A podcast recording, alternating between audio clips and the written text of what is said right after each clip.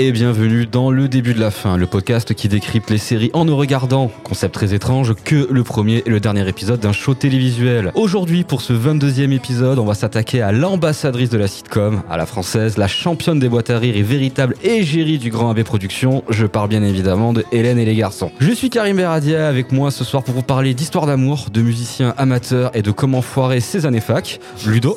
Coucou. Nelson. Andouille. oh putain. Et Luc qui aujourd'hui a décidé de passer en ingé son et de nous pourrir la vie avec son sponsoring avec Guérande apparemment parce que tu l'air déjà très mécontent. Exactement, exactement, mais comme d'habitude je suis toujours mécontent. Bonjour à tous. Aujourd'hui, les cobayes du début de la fin sont bah, Nelson, Luc et moi, qui n'ont vu que le premier et le dernier épisode de Hélène et les garçons. Ludo en méritant son fameux pins TF1 Gérard Vives. Fierté. J'espère qu'un jour, j'espère qu'un jour le patron te l'enverra. Euh, encore merci des spécialistes là-dessus, mec. C'est un, un, grand soulagement. Je, je, suis né à la mauvaise époque. c'est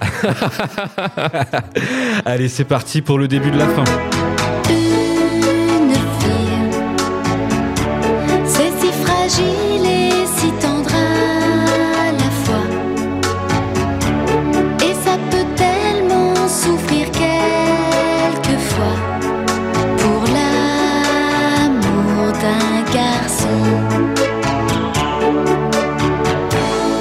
Alors, le premier épisode de Hélène et les garçons s'intitule La rencontre, diffusé sur TF1 le 11 mai 1992, et l'épisode final, le 278, diffusé sur TF1 le 22 novembre 1994, sobrement intitulé Le dénouement. Alors, à savoir que c'est un peu le bordel pour le dernier épisode. Euh, la série comprend initialement 280 épisodes, mais les deux derniers ont été censurés à l'époque, euh, pour cause de contenu dont on parlera un peu plus tard. Euh, ça a été jugé en fait apparemment un petit peu trop sensible, bien que très facilement euh, disponible maintenant, et vous faites pas trop de films ça reste les garçons. Au casting, on retrouve euh, Hélène Rollès dans le rôle de Hélène Girard, Patrick Puydeba dans le rôle de Nicolas Vernier, Cathy Andrieux pour Cathy, trop d'originalité, je vais m'y perdre. David Prou pour Étienne, Rochelle Redfield pour Johanna McCormick. Je vais abréger Sébastien Roche parce que Cri-Cri d'amour et Philippe Vasseur parce que la chevelure d'enfer, José da Silva. À production, création, écriture, nous avons l'inénarrable Jean-François Porry, aka Jean-Luc Azoulay, grand maître du multivers AB, qui nous livre avec cette série sa masterpiece, que dis-je? Son chef-d'œuvre.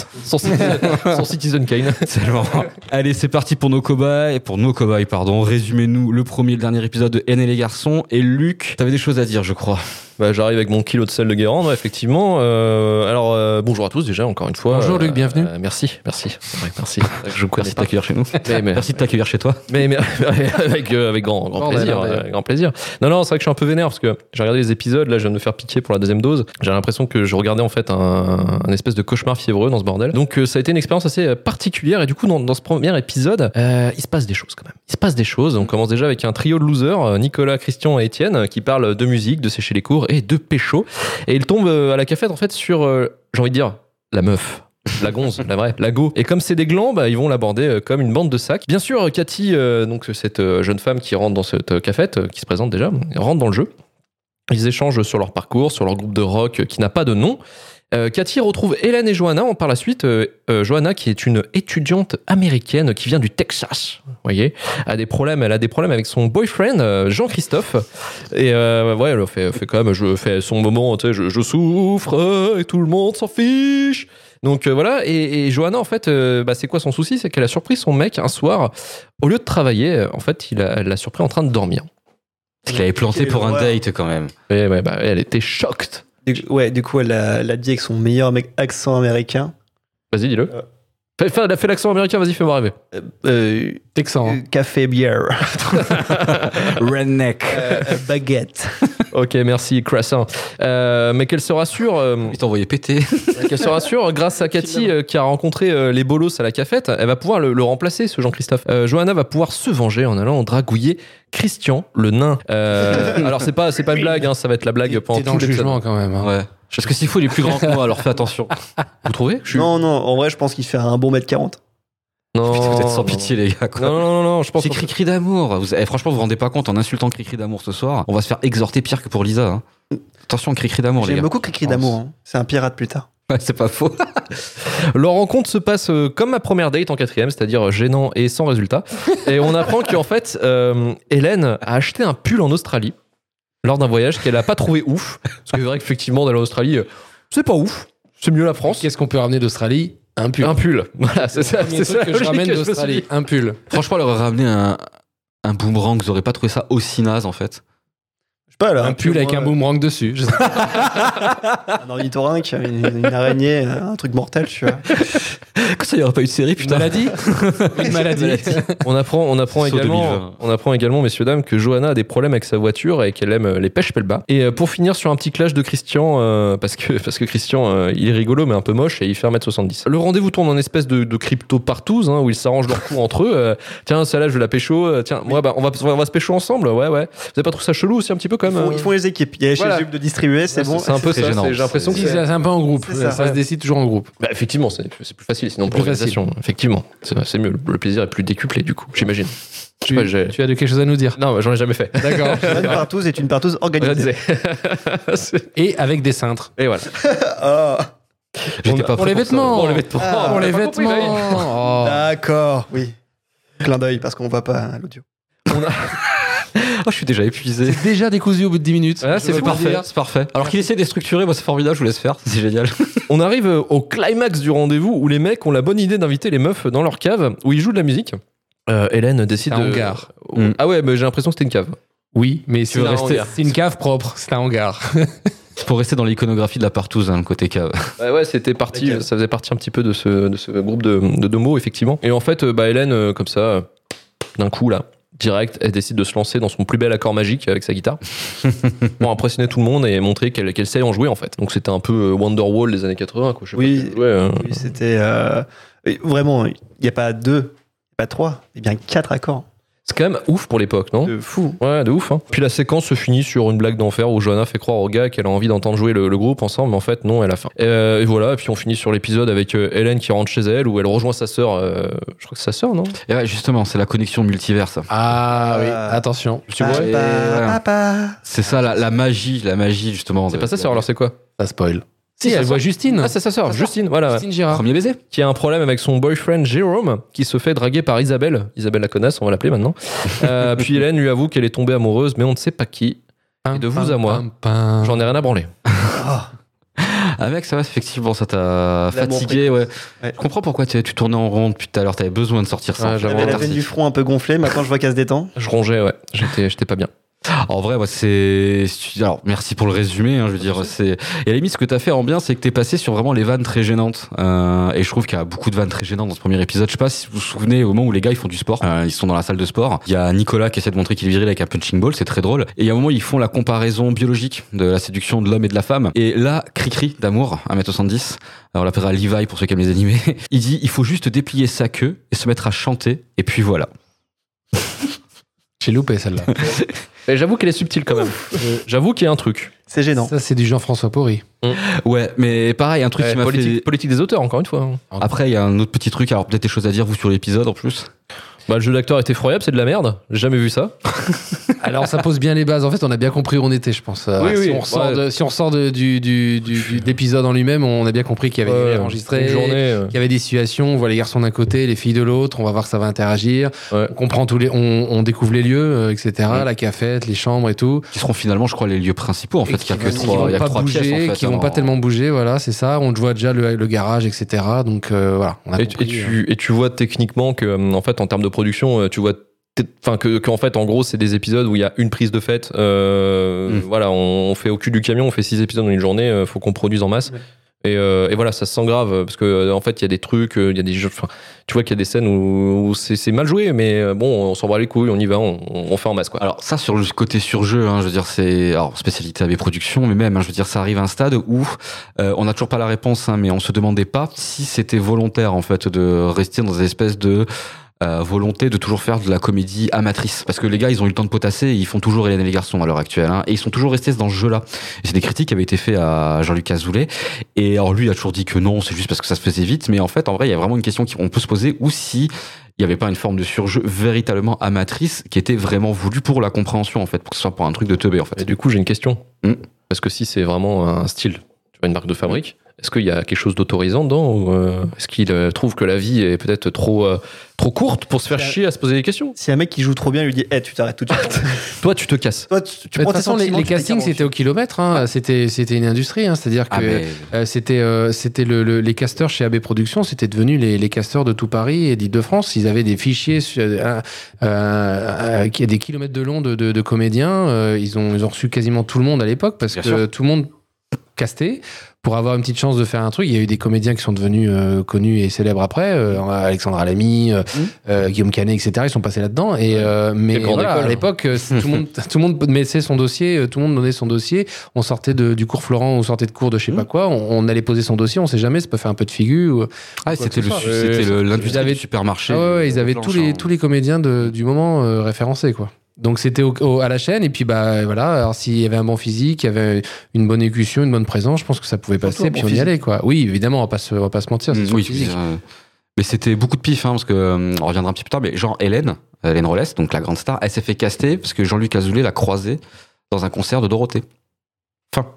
Ok. Cette- Voilà, je veux dire, c'est pour dire à quel point c'est hasardeux. Je veux dire, Comme plus tard, le- il y a un mec aux cheveux longs qui joue euh, synthé, qui paraît, je crois qu'il s'occupait juste de la déco ou un truc comme ça. José. Ouais. Philippe Vasseur qui était décorateur avec celle qui joue Bénédicte d'ailleurs. Mm. Euh, ils étaient tous les deux euh, dans le en, En travaillant en déco. ouais. Et en fait, il cherchait un mec aux cheveux longs, euh, il cherchait Une jeune tête, et hein. tout, voilà, avec une bonne tête. Et en fait, bah, c'est passé. Et il après, il est devenu José. Mais à la base, il était décorateur. ouais. C'est beau. C'est beau, hein La carrière. Décorateur, ça mène à tout, t'as vu Exactement. Je suis content. le super homme d'intérieur.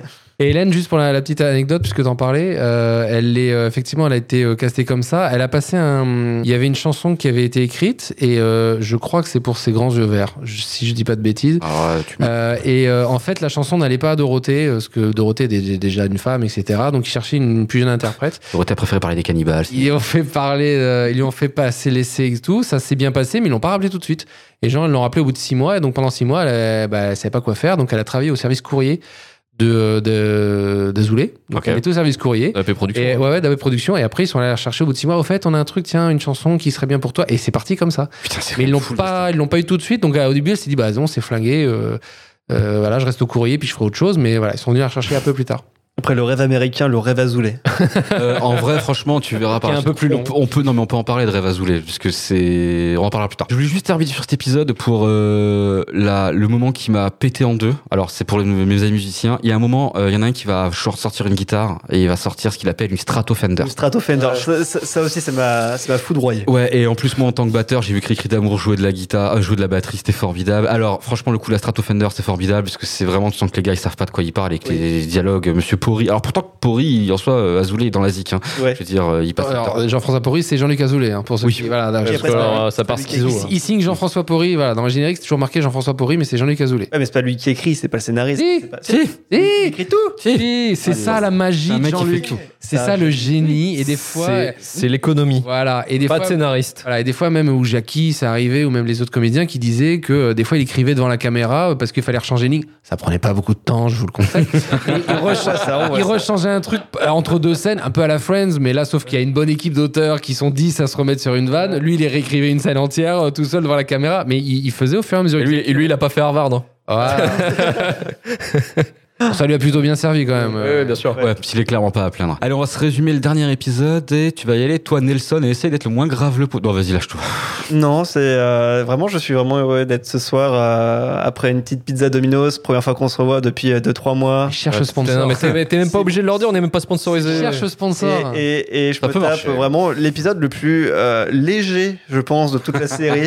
Moi, je pense que de Euh, tous les épisodes qu'on a fait, Ouais, ouais, globalement, je. euh, alors, zone. Alors, pour l'instant, euh, je vais être sérieux 30 secondes pour vous dire que dans cet épisode, il va y avoir de l'agression sexuelle. Du coup, si vous êtes sensible à ça, je vous invite à passer un petit peu parce que euh, ça va être un petit peu chaud. Et maintenant, je peux retourner en mode graveleux. Euh, bite, poil, cul, chat. Voilà. Bref, on va résumer le premier épisode. Enfin, le premier dernier épisode. Donc là, nous retrouvons deux personnages qui sont totalement inconnus au bataillon puisqu'ils n'étaient pas dans le premier épisode, Mhm. pour moi. Euh, Oui, donc, une fille nommée Taxi. Normal. Voilà, euh, les, les parents qui ne l'aimaient pas trop finalement. Certains parents sont des terroristes. Papa, pourquoi je m'appelle Taxi Bah écoute, c'est là où on t'a conçu, ta mère et moi. C'est ce que j'ai pensé. Voilà. Franchement, ça pourrait être compliqué. Je veux dire, c'est moi connaissant mes parents, je risque d'avoir un prénom de merde. J'ai pris le prénom, j'ai pris, enfin, un point, quoi. On m'a donné un prénom, je l'ai pris, j'ai pas essayé de trouver une. Je suis si candide. mais moi, mais c'est la magie de cette série. Il faut rester naïf. Que tu connais une seule personne qui s'appelle Taxi Non, Voilà. mais euh, j'en connais une maintenant. Voilà. Tu peux dire que c'était pas, grâce à Joe le taxi. Donc voilà, Taxi qui est en couple avec euh, Cyprien avant l'heure, Ça, c'est drôle. une espèce d'informaticien à Ah oui. lunettes qui a fait conservatoire, qui est pianiste euh, classique. Alex, je crois. Voilà, Alex, hein, du coup, euh, qui est son nouveau petit copain depuis peu, d'après ce que j'ai cru comprendre. Puis euh, vient le, le groupe de copains de, de l'ex de Taxi, qui a l'air d'être une, une bande de joyeux lurons. C'est du sarcasme. Euh, euh, L'ex de, euh, de, de, de Taxi qui vient lui parler, qui lui dit Je t'aime encore, re- reviens-moi, mon amour. En gros, du coup, dans le groupe de copains, d'après ce que j'ai cru comprendre, c'est qu'il y a l'ex de Taxi plus un autre de ses potes qui était à la base dans la groupe euh, de, des héros. Et il Ah, Comment t'arrives à rendre ça il compliqué y a trois méchants. Oui, pourquoi c'est c'est plus compliqué que ce que j'ai compris, en fait En gros, il y a trois méchants Ok. sur cinq gars. Mhm. Et du coup, les, les deux gars qui sont gentils, ils partent de, de- du bar ambiance. Alors qu'il y a les trois méchants qui restent. Qu'est-ce qu'ils font, les trois méchants? Ben, Ils viennent agresser les deux gentils qui sont pas partis, ceux qui sont encore restés. Mec, j'ai le cerveau, il coule. Euh, je, suis, je suis rouillé, les gens. Je, je suis rouillé. t'aurais pas pu bosser pour Jean-Luc, toi. Hein? Ah, c'est trop compliqué, ça. Ou alors, j'aurais pu être comédien. à la limite, j'aurais pu être comédien. Donc juste la bonne gueule. Les, les trois, les trois méchants qui sont restés, parce que je vais les appeler les méchants, parce que j'ai pas envie de retenir leur prénom. Non, mais bon. Euh, ils foutent un coup de boule à Alex Mhm. et euh, ils embarquent euh, Taxi. Ils la, fa- ils la font sortir et euh, plus tard on retrouve Taxi couvert de bleu qui raconte euh, Mhm. l'histoire à du coup ses meilleurs amis, ses colocs. Donc dans le groupe de base, il ne reste que Hélène que c'est la tête d'affiche sur la tête qu'on quoi. Ça aurait fait comme Nick Cutter et, et les portes du temps. Ça aurait- Voilà, ça aurait fait juste les portes du temps. C'est- un peu de la merde. Et du coup, elle raconte son histoire. Et euh, j'ai trouvé que c'était un moment très graveleux, je trouve, euh, vraiment à, à- à raconter ça de manière très, euh, très accurate. Vraiment, euh, elle avait l'arme. Vraiment, j'étais limite euh, happé. J'étais, je, je m'y croyais vraiment. Jusqu'au moment où il y avait euh, le générique de milieu d'épisode. Ah bah, D'une légèreté euh, totale. nickel. Euh, bah écoute, Jean-Luc Delay approuve le viol. Enfin, c'était vra- vraiment, c'était-. Ces genres de coupures, c'est pas fou. Honnêtement. euh, À pas faire. Il y a certaines séries comme ça qui ont aussi des coupures un peu joviales dans les moments un peu graveleux. Ils ils l'enlèvent. Là, je pense que c'était une, une bonne occasion de l'enlever.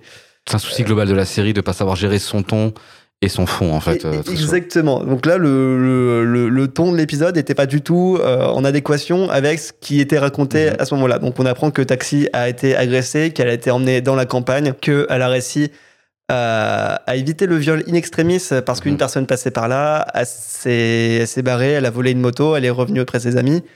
Ses amis, du coup, euh, qui apprennent un peu la nouvelle. Donc, t'as les garçons qui sont en mode full vénère et qui s'apprêtent à aller lui péter la gueule aux, aux trois méchants. Mhm. La venger, ouais. Violence, ouais. La, Folie de l'homme. Exactement. Il y a juste les filles qui, euh, qui, qui restent là pour elle. Enfin, ouais, vraiment, c'est un épisode qui, qui est concentré sur euh, l'agression de Taxi. Et j'ai l'impression qu'ils s'en battent les couilles. Enfin, s'en battent les couilles, non, parce qu'ils vont aller péter, ils vont aller, euh, ils vont aller euh, violenter, quoi.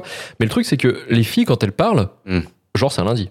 Oui, oui, oui. euh, oh, bah, ça va, oui. Ouais, ouais, j'a- j'avoue pour le coup, euh, ça c'est un truc un peu plus chaud où, tu- enfin, tu vois, euh, on va dire l'écriture d'une personne qui a pas vraiment euh, connu ce genre de choses euh, sur un de leurs proches ou eux-mêmes, c'est que finalement, euh, tu vois, genre euh, à peur deux secondes, puis après c'est direct que ça va mieux, tu vois, comme si euh, c'était juste. euh, Mais on bah, a, écoute, écoute, on m'a on fait a un un terreau demain.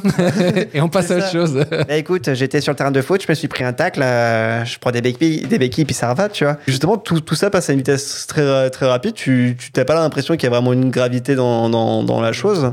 C'est parce que enfin, c'est tout le souci en fait même. euh, faut, faut être conscient en fait comme que dans la série, tous les arcs narratifs sérieux, c'est du damage control en fait. C'est Ouais. euh, grand maître Jean-Luc qui décide en fait de mettre en place des thématiques importantes. Juste parce qu'on lui reproche que sa série c'est un truc de neuneux, complètement irréaliste. Le souci, après pour moi là-dessus, et qu'on le voit bien dans ce dernier épisode, c'est que le traitement en fait de, euh, de l'histoire, il peut pas passer parce que il est complètement essoré par le cahier des charges de la sitcom euh, AB Productions en fait.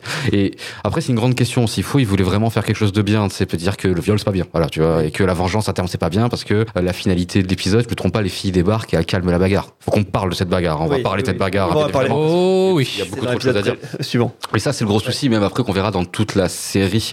Hein, Ludo pourra en parler plus qu'il a plus la série, mais souvent elle essaye de faire des choses sérieuses, de parler de choses sérieuses qui sont pertinentes par rapport au public qu'elle a, en certaines mesures, mais la forme ne peut pas, ça marche pas. Bah, ça marche. ouais. oui, à force de faire de l'édulcoré, au bout d'un moment, si tu veux devenir sérieux, on ne te prend pas au sérieux Ah. et ça passe Ouais, pas. ça. Parce que bah, euh, ne serait-ce que le générique entre deux séquences, ça, ça, Hmm. ça peut plus Les aller. boîtes à rire quand il faut les pas. boîtes à rire quand il faut pas. Bon, là, il y en a moins. hein. Mais euh, Ouais. c'est vrai que ça, ça, ça peut pas parce que déjà, c'est pas le public pendant des années qui a suivi ça.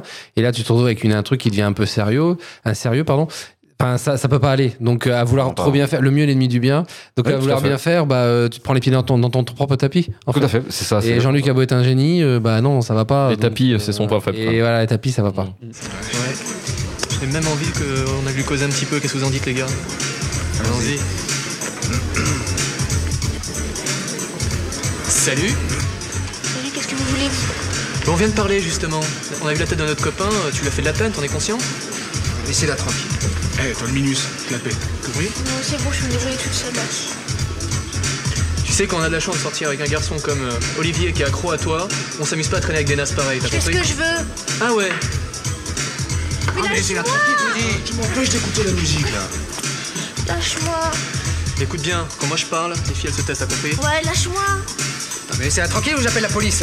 Bon, ben, je crois que je vais baisser le son, là, hein. Au secours Eh, mais vous l'avez frappé, pourquoi vous l'avez frappé? Allez, viens ici, ça commence à te puer ici.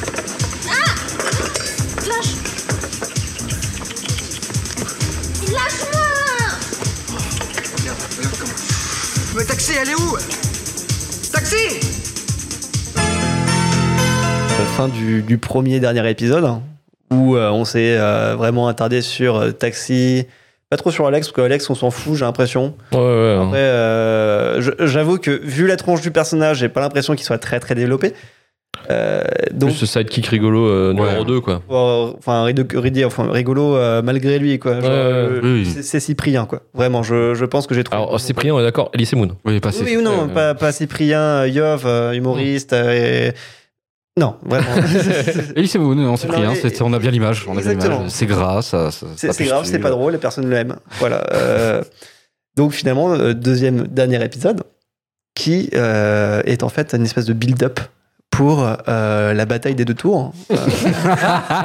Dans la bande, c'est qui Gimli alors C'est Alex. Donc vraiment, euh, une espèce de, un petit peu comme Avenger, on, on réunit les plus grands héros de la série, euh, on les arme au possible, on leur donne des battes de baseball, des, Point des américain. battes de baseball, des, des bouts de bois Il y a un et des points américains. Il y a un Il nunchaku. y a un nunchaku. Vraiment. euh, Et en plus, il a l'air de savoir s'en servir. Hein, vraiment.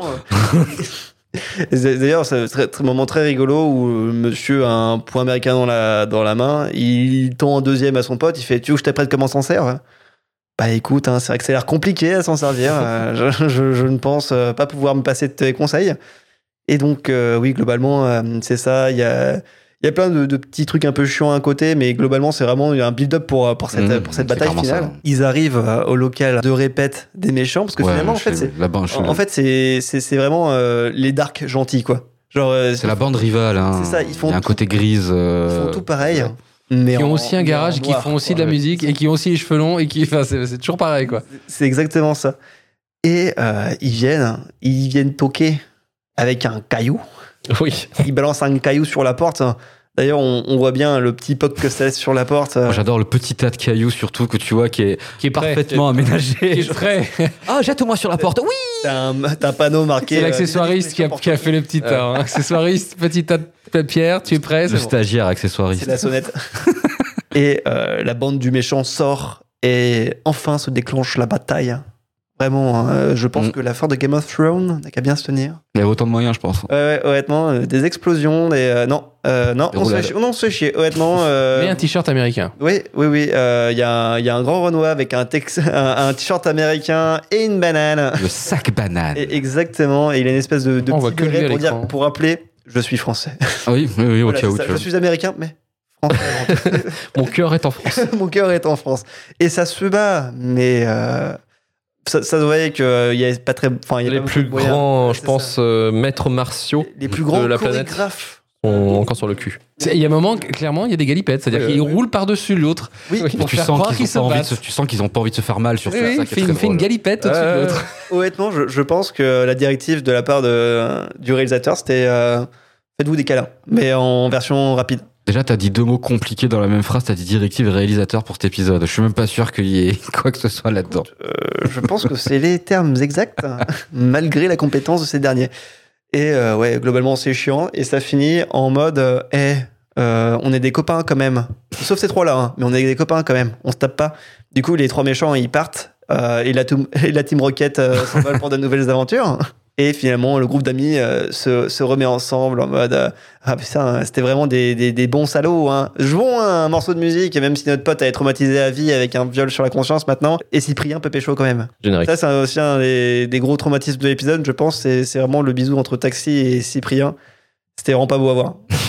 C'est c'est Hélène qui vient calmer le jeu aussi. hein. C'est elle Ouais. qui arrive pour. euh, C'est la chef des filles, donc Ouais, c'est elle ouais. qui vient. euh, Ah, calmer la baston. C'est ouais. elle qui a un- c'est elle qui a un Ah, sentiment. c'est la voix de la raison. hein. C'est le personnage principal, donc elle vient taper les gens avec euh, son bâton en scénarium. Euh, elle vient séparer les batailles en deux. C'est c'est Moïse. C'est ça. C'est voilà. Gandalf en fait. Et c'est comme ça que se termine euh, le deuxième dernier épisode. Et c'est comme ça que se termine la série surtout en fait. Donc déjà ça se termine pas vraiment parce que ça se termine comme un épisode se termine, c'est juste la fin d'une intrigue. Après, il y a quand même quelques petits détails, moi, qui, Vas-y. qui m'ont fait euh, rêver. Il y a, y a un truc, moi, déjà, c'est les dialogues. Euh, les dialogues, j'ai adoré. Ah bah oui, alors J'ai si adoré. tu pars sur le détail détail, mec, tu peux te régaler parce que c'est du Happy Production. euh, J'ai adoré, j'ai adoré les euh, je suis contre la violence, les trucs comme ça, la, balancer comme ça gratuitement. Et puis euh, il y a un truc, alors je sais pas si la réelle a été consciente ou pas, parce que c'était quand même assez. euh, je pense que c'était un truc qui a pas été fait euh, habituellement chez eux. C'est qu'en fait, du coup, tu sais, pour montrer que le groupe arrive là, prêt à péter des gueules. Mhm. Le caméraman se poste ultra loin en fait, il Mhm. s'est positionné un peu à 100 mètres et du coup il fait un gros zoom. Mais en fait c'est euh, c'est ridicule parce qu'en fait tu vois les mecs qui arrivent, ils font pas peur. Non. C'est juste des mecs en fait, euh, tu sais, ils, Des quatre pètes paumés au milieu du cadre. euh, au milieu du cadre. ouais. Et du coup, en fait, ça fait, il n'y a pas de, de, de, de, de- De tension. de tension. Bah, en fait, tu dis, bah, c'est juste le 4 mecs avec des battes, euh, à la limite, euh, voilà quoi. Enfin, Faire un baseball. euh, bah, oui, donc il n'y a rien, il n'y a, pas de musique, c'est. Oui, oui, oui. qui était c'est- très compliqué. Ça, c'est un truc qui m'a choqué. Parce que t'as genre, j'ai vu cette scène-là auparavant dans une vidéo du jour du grenier. Et euh, il a mis euh, une musique ambiance. Ah, euh, Justice, c'est c'est Justice, c'est stress. Ouais, ouais, Ouais, voilà, exactement. Et, et- limite, genre, je, je me disais, c'est bon, c'est c'est peut-être pas la vraie musique, mais au moins il y a une musique. Et quand je vois cette scène-là avec juste un grand silence, oh, je me suis fait chier. C'est du Terrence Malick à ce, niveau-là. On est derrière le hangar où on- vous avez tous les décors d'ailleurs, parce que ça Oui, fait oui, vraiment oui, parking, Par- la employé. plaine. Parking employé. Ouais, ou de la plaine Saint-Denis. Alors si, moi j'ai un truc qui m'avait par contre c'est plutôt sous forme de question. Taxi a un frère. euh, qui vient la réconforter quand Hubert, elle fait ouais, ce que j'allais dire. Est-ce que c'est pas le, le grand frère le plus sus, le plus dégueulasse du monde? Parce qu'il est quand même très suspect ce mec-là. Je veux dire, il y a que moi qui l'ai trouvé suspect dans la manière dont il vient réconforter sa sœur. Ah, J'ai pas capté. Je l'ai trouvé plutôt inexistant. Genre, euh, ok. En, en gros, il- il- je, je sais que les meufs essayaient de, de cacher à son frère qui sait que Taxi, Taxi s'était fait agresser, quasiment violé. Mhm. Puis après, il découvre qu'elle s'est fait attaquer, elle a des bleus partout. Il lui dit comment c'est arrivé? Elle a dit euh, j'ai pété un croissant à Carrefour et je me suis mangé la vitre. Il fait euh, d'air, ok. c'est tout. C'est Vraiment, Ouais, ce personnage, ça servait à rien. C'est peut-être l'homme le plus con du monde en fait. Euh, Certainement, certainement. ouais. Qu'est-ce que tu trouvais chelou euh, dans ce Alors, je le trouvais beaucoup trop tactile. Je veux dire, ça reste quand même des adultes, en fait, et puis des gamins maintenant qui ont 14 ans où tu peux faire un câlin à ta sœur. Je le trouvais beaucoup trop tactile, beaucoup trop bisous dans le cou. euh. Il y a déjà un côté, je trouve, très gênant dans toute la série, dans toutes les, dans toutes les, euh, les séries AB sur le côté tactile et, et le rapport physique qu'ont les gens. Il est très étrange. Je veux dire, c'est, ça se Ouais. caresse tout le temps. C'est que ça se pécho derrière aussi. On parlait après. de partout au début. Oui, non, mais c'est vraiment ça. Moi, j'étais, je suis resté un peu traumatisé sur cet épisode parce qu'il parle de viol quand même quelque part, tu vois. Ouais. une situation qui est grave, je veux dire, réellement. Et le fait, encore une fois, que ça traite avec trop de légèreté, là encore, c'était genre, ouais, c'est le grand frère, il est protecteur, il fait des bisous, il fait des câlins. Non, mec, c'est une jeune femme euh, réelle. Je veux dire, euh, c'est, je trouvais ça dégueulasse, en fait, et un peu gênant. Je pense que c'était aussi parce que j'étais dans l'optique qu'il y avait quelque chose d'un peu glauque euh, au travers du fond de l'épisode. Mais je sais pas, j'ai trouvé ce personnage, mais en fait, j'ai juste trouvé gênant. Tu vois, de ces genres, euh, il avait un côté, euh, je sais pas, je l'imaginais bien, frère qui abuse de sa sœur, limite. côté Lannister? Ouais, complet, tu sais, du genre, euh, ma petite taxi, quand tu rentreras, tu verras, tu mettras la crème dans le dos et ensuite on fera les courses. Je l'imaginais un peu comme ça. En plus, il a le vieux look. À partir de euh, quand c'est ton esprit qui prend la suite? C'est ça la ça, ça, ça après. Ouais, c'est c'est dur. Il y a un moment, je maîtrise plus rien. Et j'avoue que le- en soi, l'épisode, moi aussi, je l'ai trouvé ultra lourd hein, par rapport au thème qu'il aborde. Par contre, le frère, je sais pas trouvé. Enfin, vraiment, j'ai juste plus eu l'impression que c'était un personnage mal écrit et inexistant plutôt que vraiment le, le grand frère un peu euh, l'historien euh, que, ça. euh, que tu as vu. Je, enfin, j'ai pas, j'ai pas vraiment vu ça. J'ai, Je, enfin, je vois peut-être le mal partout, hein, c'est complètement possible. hein. Oui, façon, mais nous on a l'habitude. Ouais, C'est ça. Est-ce que tu peux mettre euh, la musique numéro 1 Vous allez voir ça en transition directe avec le dernier épisode. C'est bien. the fuck?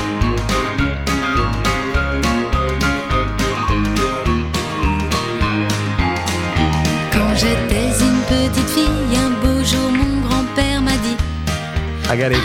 Attention, méfie-toi des garçons. Ils vont te trouver jolie, ils vont te dire des mots gentils. Mais attention, méfie-toi des garçons. Ils vont vouloir t'inviter et ils vont t'emmener danser. Ils vont te raccompagner et essayer de t'embrasser. Ils vont t'écrire des poèmes et même peut-être des garçons. Allez, à vous là-bas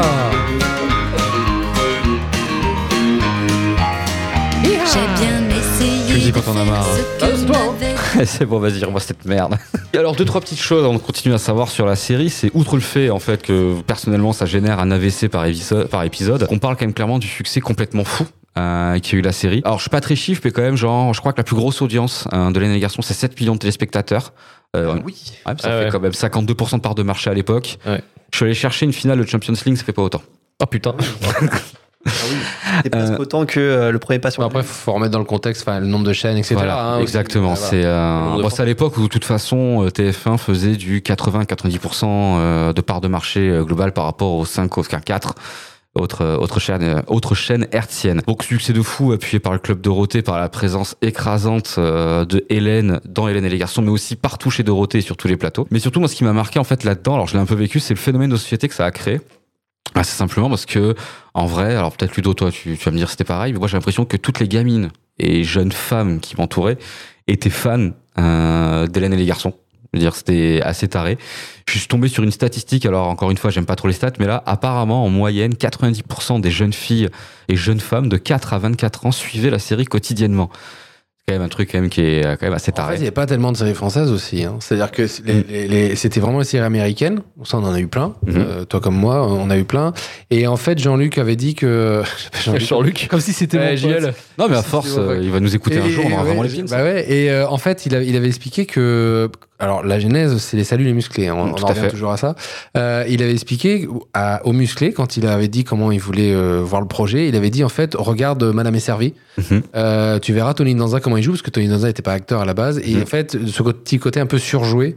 Et donc, c'est pour ça que c'est parti là-dedans, avec des textes faciles, des trucs, et avec une production qui est assez rapide, etc. etc. Parce qu'il n'y avait pas beaucoup de trucs français, en fait, à la base. Il y avait Maggie, il y avait euh, tous Mhm. ces trucs-là. Euh, mais euh, ce que je veux dire, c'est que en fait, c'est AB qui a vraiment développé euh, tout La ça. sitcom était pas. La pas de sitcom, et après, bah, il n'y avait pas grand chose d'autre où on pouvait s'identifier en tant que Français. euh, Enfin, voilà, c'était peut-être ça le secret du truc. C'est arrivé au bon moment, parce que maintenant, ça marcherait plus. Euh, ou en tout cas pas autant, mais euh, ça, je pense que ça fait appel à ça. Et à l'époque, oui, euh, tout le monde, Hélène, Hélène, ça a vraiment pris plus de, de place que tous les autres parce que Hélène, Mhm. c'est pas la première. Il y a Non. eu les musclés, après il y a eu Premier baiser, parce que c'est sœur. dans la suite, il y a toujours une filiation. hein. Mhm. Et après, donc la grande sœur, elle a fait la série avec Hélène et Garçon. Et c'est Hélène et Garçon qui a mangé tous les autres presque, où c'est devenu. Et c'est les seuls qui sont restés. Toutes les autres séries ont fini par s'arrêter, sauf Hélène et Garçon qui sont devenus Les Vacances de l'amour, Le Miracle de l'amour, euh, Love Island et tout le tralala. Et encore maintenant, Le euh, miracle, le miracle de l'amour. hein, qui est toujours diffusé. Je crois que ça. Voilà. fait Et d'ailleurs, il y a des 160 anciens, des autres séries comme euh, Premier baiser, comme Lumière et Isabelle, qui maintenant font des apparitions Ouais. dans celui-là. dans le multivers. voilà, exactement. Mais euh, c'est elle qui a vraiment tout mangé. Euh, Ça a été un voilà. porte-étendard. hein, ça a été. euh, Et c'est celle qui a le plus marché et qui a fait le plus parler, effectivement. Euh, je vais en Chine, etc. Et puis, bah, c'était la Hélène Bis, la Dorothée Bis, pardon. Mmh, Elle fait fait. des concerts, en même temps, elle jouait dans les séries. C'était peut-être un, c'était un peu vu comme la relève. Moi, je sais pas. À l'époque, j'entendais un peu ça. C'était un peu vu comme la, la, la- la prochaine Dorothée. Enfin, quand Dorothée arrêterait, ce serait peut-être éventuellement Hélène qui reprendrait. Il y avait un peu une espèce comme Il y ça. avait une espèce comme ça, euh, mais elle avait quand même. euh, elle la avait une petite aura- sœur de Dorothée, quoi, un peu. Ouais. Après, Hélène est quand même ce. Je l'ai appris, enfin, je l'ai réappris parce que je l'avais complètement oublié. J'étais passé à côté plus jeune, mais elle a quand même clairement ce côté aussi star de la chanson. Euh, c'est quand même assez taré. Plus que Dorothée, parce que Dorothée, elle était star de la chanson, mais elle restait quand même euh, chanson Pour enfants, les plutôt. Hélène, c'était une chanteuse pour enfants, mais aussi surtout pour euh, pour ados. Et d'ailleurs, c'était ça. hein, le- pourquoi Hélène a marché aussi, je pense normalement, c'est parce que elle a réussi, elle, à avoir un fonds de commerce qui était excessivement plus large. La jeune fille qui va vraiment de, on va dire, de, sans déconner, de 8 à 18 ans, euh, elles, elles vont toutes te suivre. Je suis tombé dans mes recherches sur un truc Les vraiment. parents aussi, hein, excuse-moi. Les parents aussi. Aussi. fait, c'est la, la jeune fille parfaite, c'est la belle fille parfaite. Ah, mais c'est ça, je- parfait. tu Enfin, veux te la ramène à la maison. C'est ça, c'est exactement Elle est ça. gentille, elle est bien élevée. Et les conneries qu'elle a fait dans la série à l'époque n'étaient pas encore diffusées. Parce qu'elle a fait plein de conneries, Hélène, dans la série. Mais ces épisodes ont été virés. J'en parlerai un petit peu plus tard. Et juste, j'ai- tombé sur un truc pendant les recherches qui était, euh, qui m'a vraiment fasciné. Euh, J'avais vu en fait qu'un sociologue, Dominique Pasquier, euh, avait fait plein de trucs euh, sur la télévision et il a écrit un bouquin qui s'appelle Cher Hélène, les usages sociaux des séries collègues, les séries collèges, pardon. Et en gros, en fait, il a récupéré des lettres de fans, mais des centaines de lettres de fans, et on a fait une espèce d'analyse euh, sociologique pour dire en quoi ça a servi à la télévision.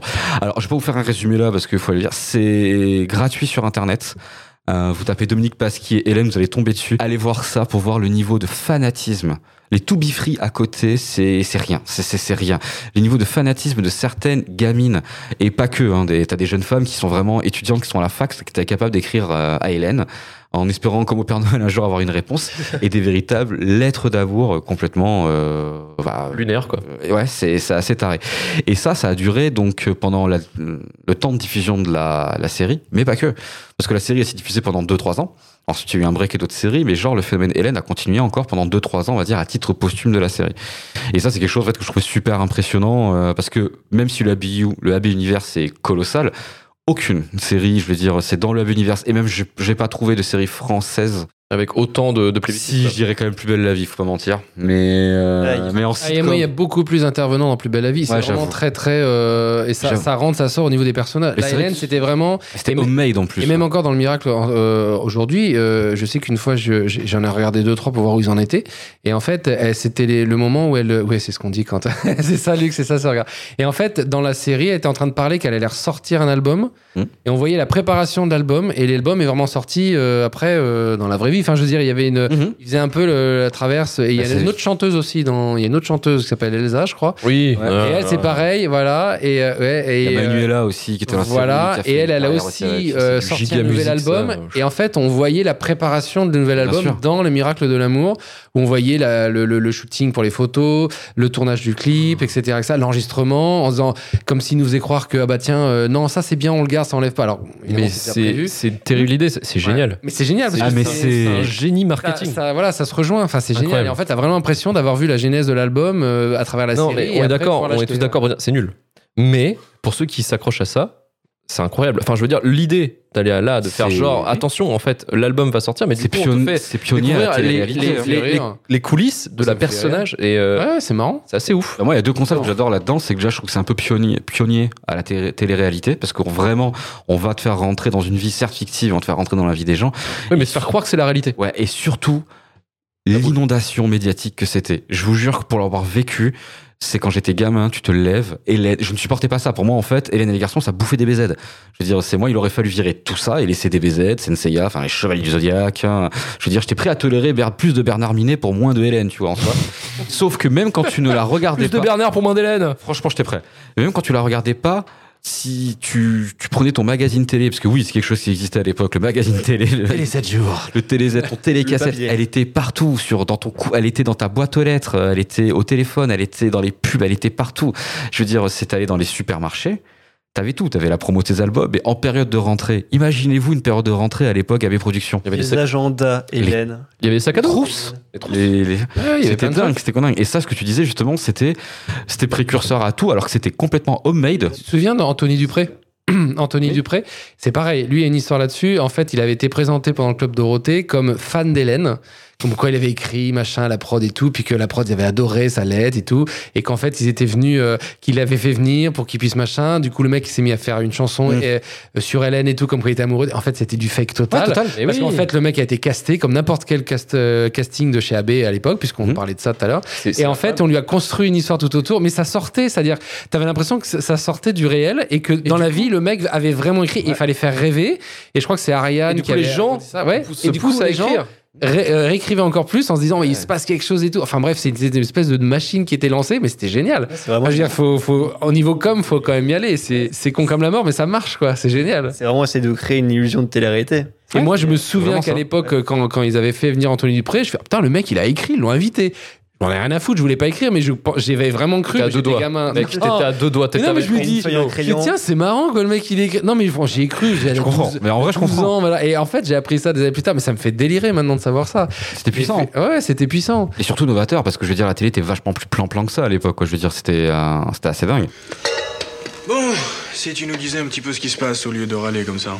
Hmm Et voilà, hier soir, quand j'ai vu qu'elle était malheureuse, eh bien, je me suis excusé auprès d'elle et je lui ai même proposé de revenir dormir à la maison. Vous savez ce qu'elle a fait Elle m'a envoyé promener. Eh ouais, les copains, c'est comme ça. Enfin, je préfère vous le dire avant que les filles le fassent. Hein Mais attends, tu sais, c'est pas leur genre de nous raconter leurs histoires. hein. ah ouais, tu crois ça? Eh bien, elles ont dû rigoler quand Bénédicte leur a dit. D'ailleurs, ça m'étonne que Hélène n'était pas encore appelée. Non, mais écoute, elle l'a pas fait, puis ça m'étonnerait qu'elle le fasse.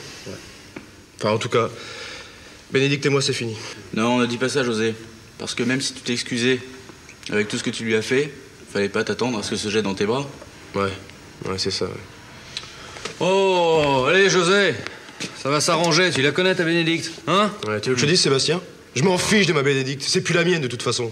Est-ce que vous, les cobayes, vous avez peut-être euh, des questions sur, je sais pas, euh, ce qui ça pu- Je sais que vous vous en foutez dans le fond. Non, non, non, c'est pas ça. Est-ce que vous avez des questions sur ce qui a pu se passer dans la série ou des choses qui. euh, Où sont passés les deux premiers colocataires Ah, ah oui, alors, ouais, ça c'est important. Enfin, c'est bien.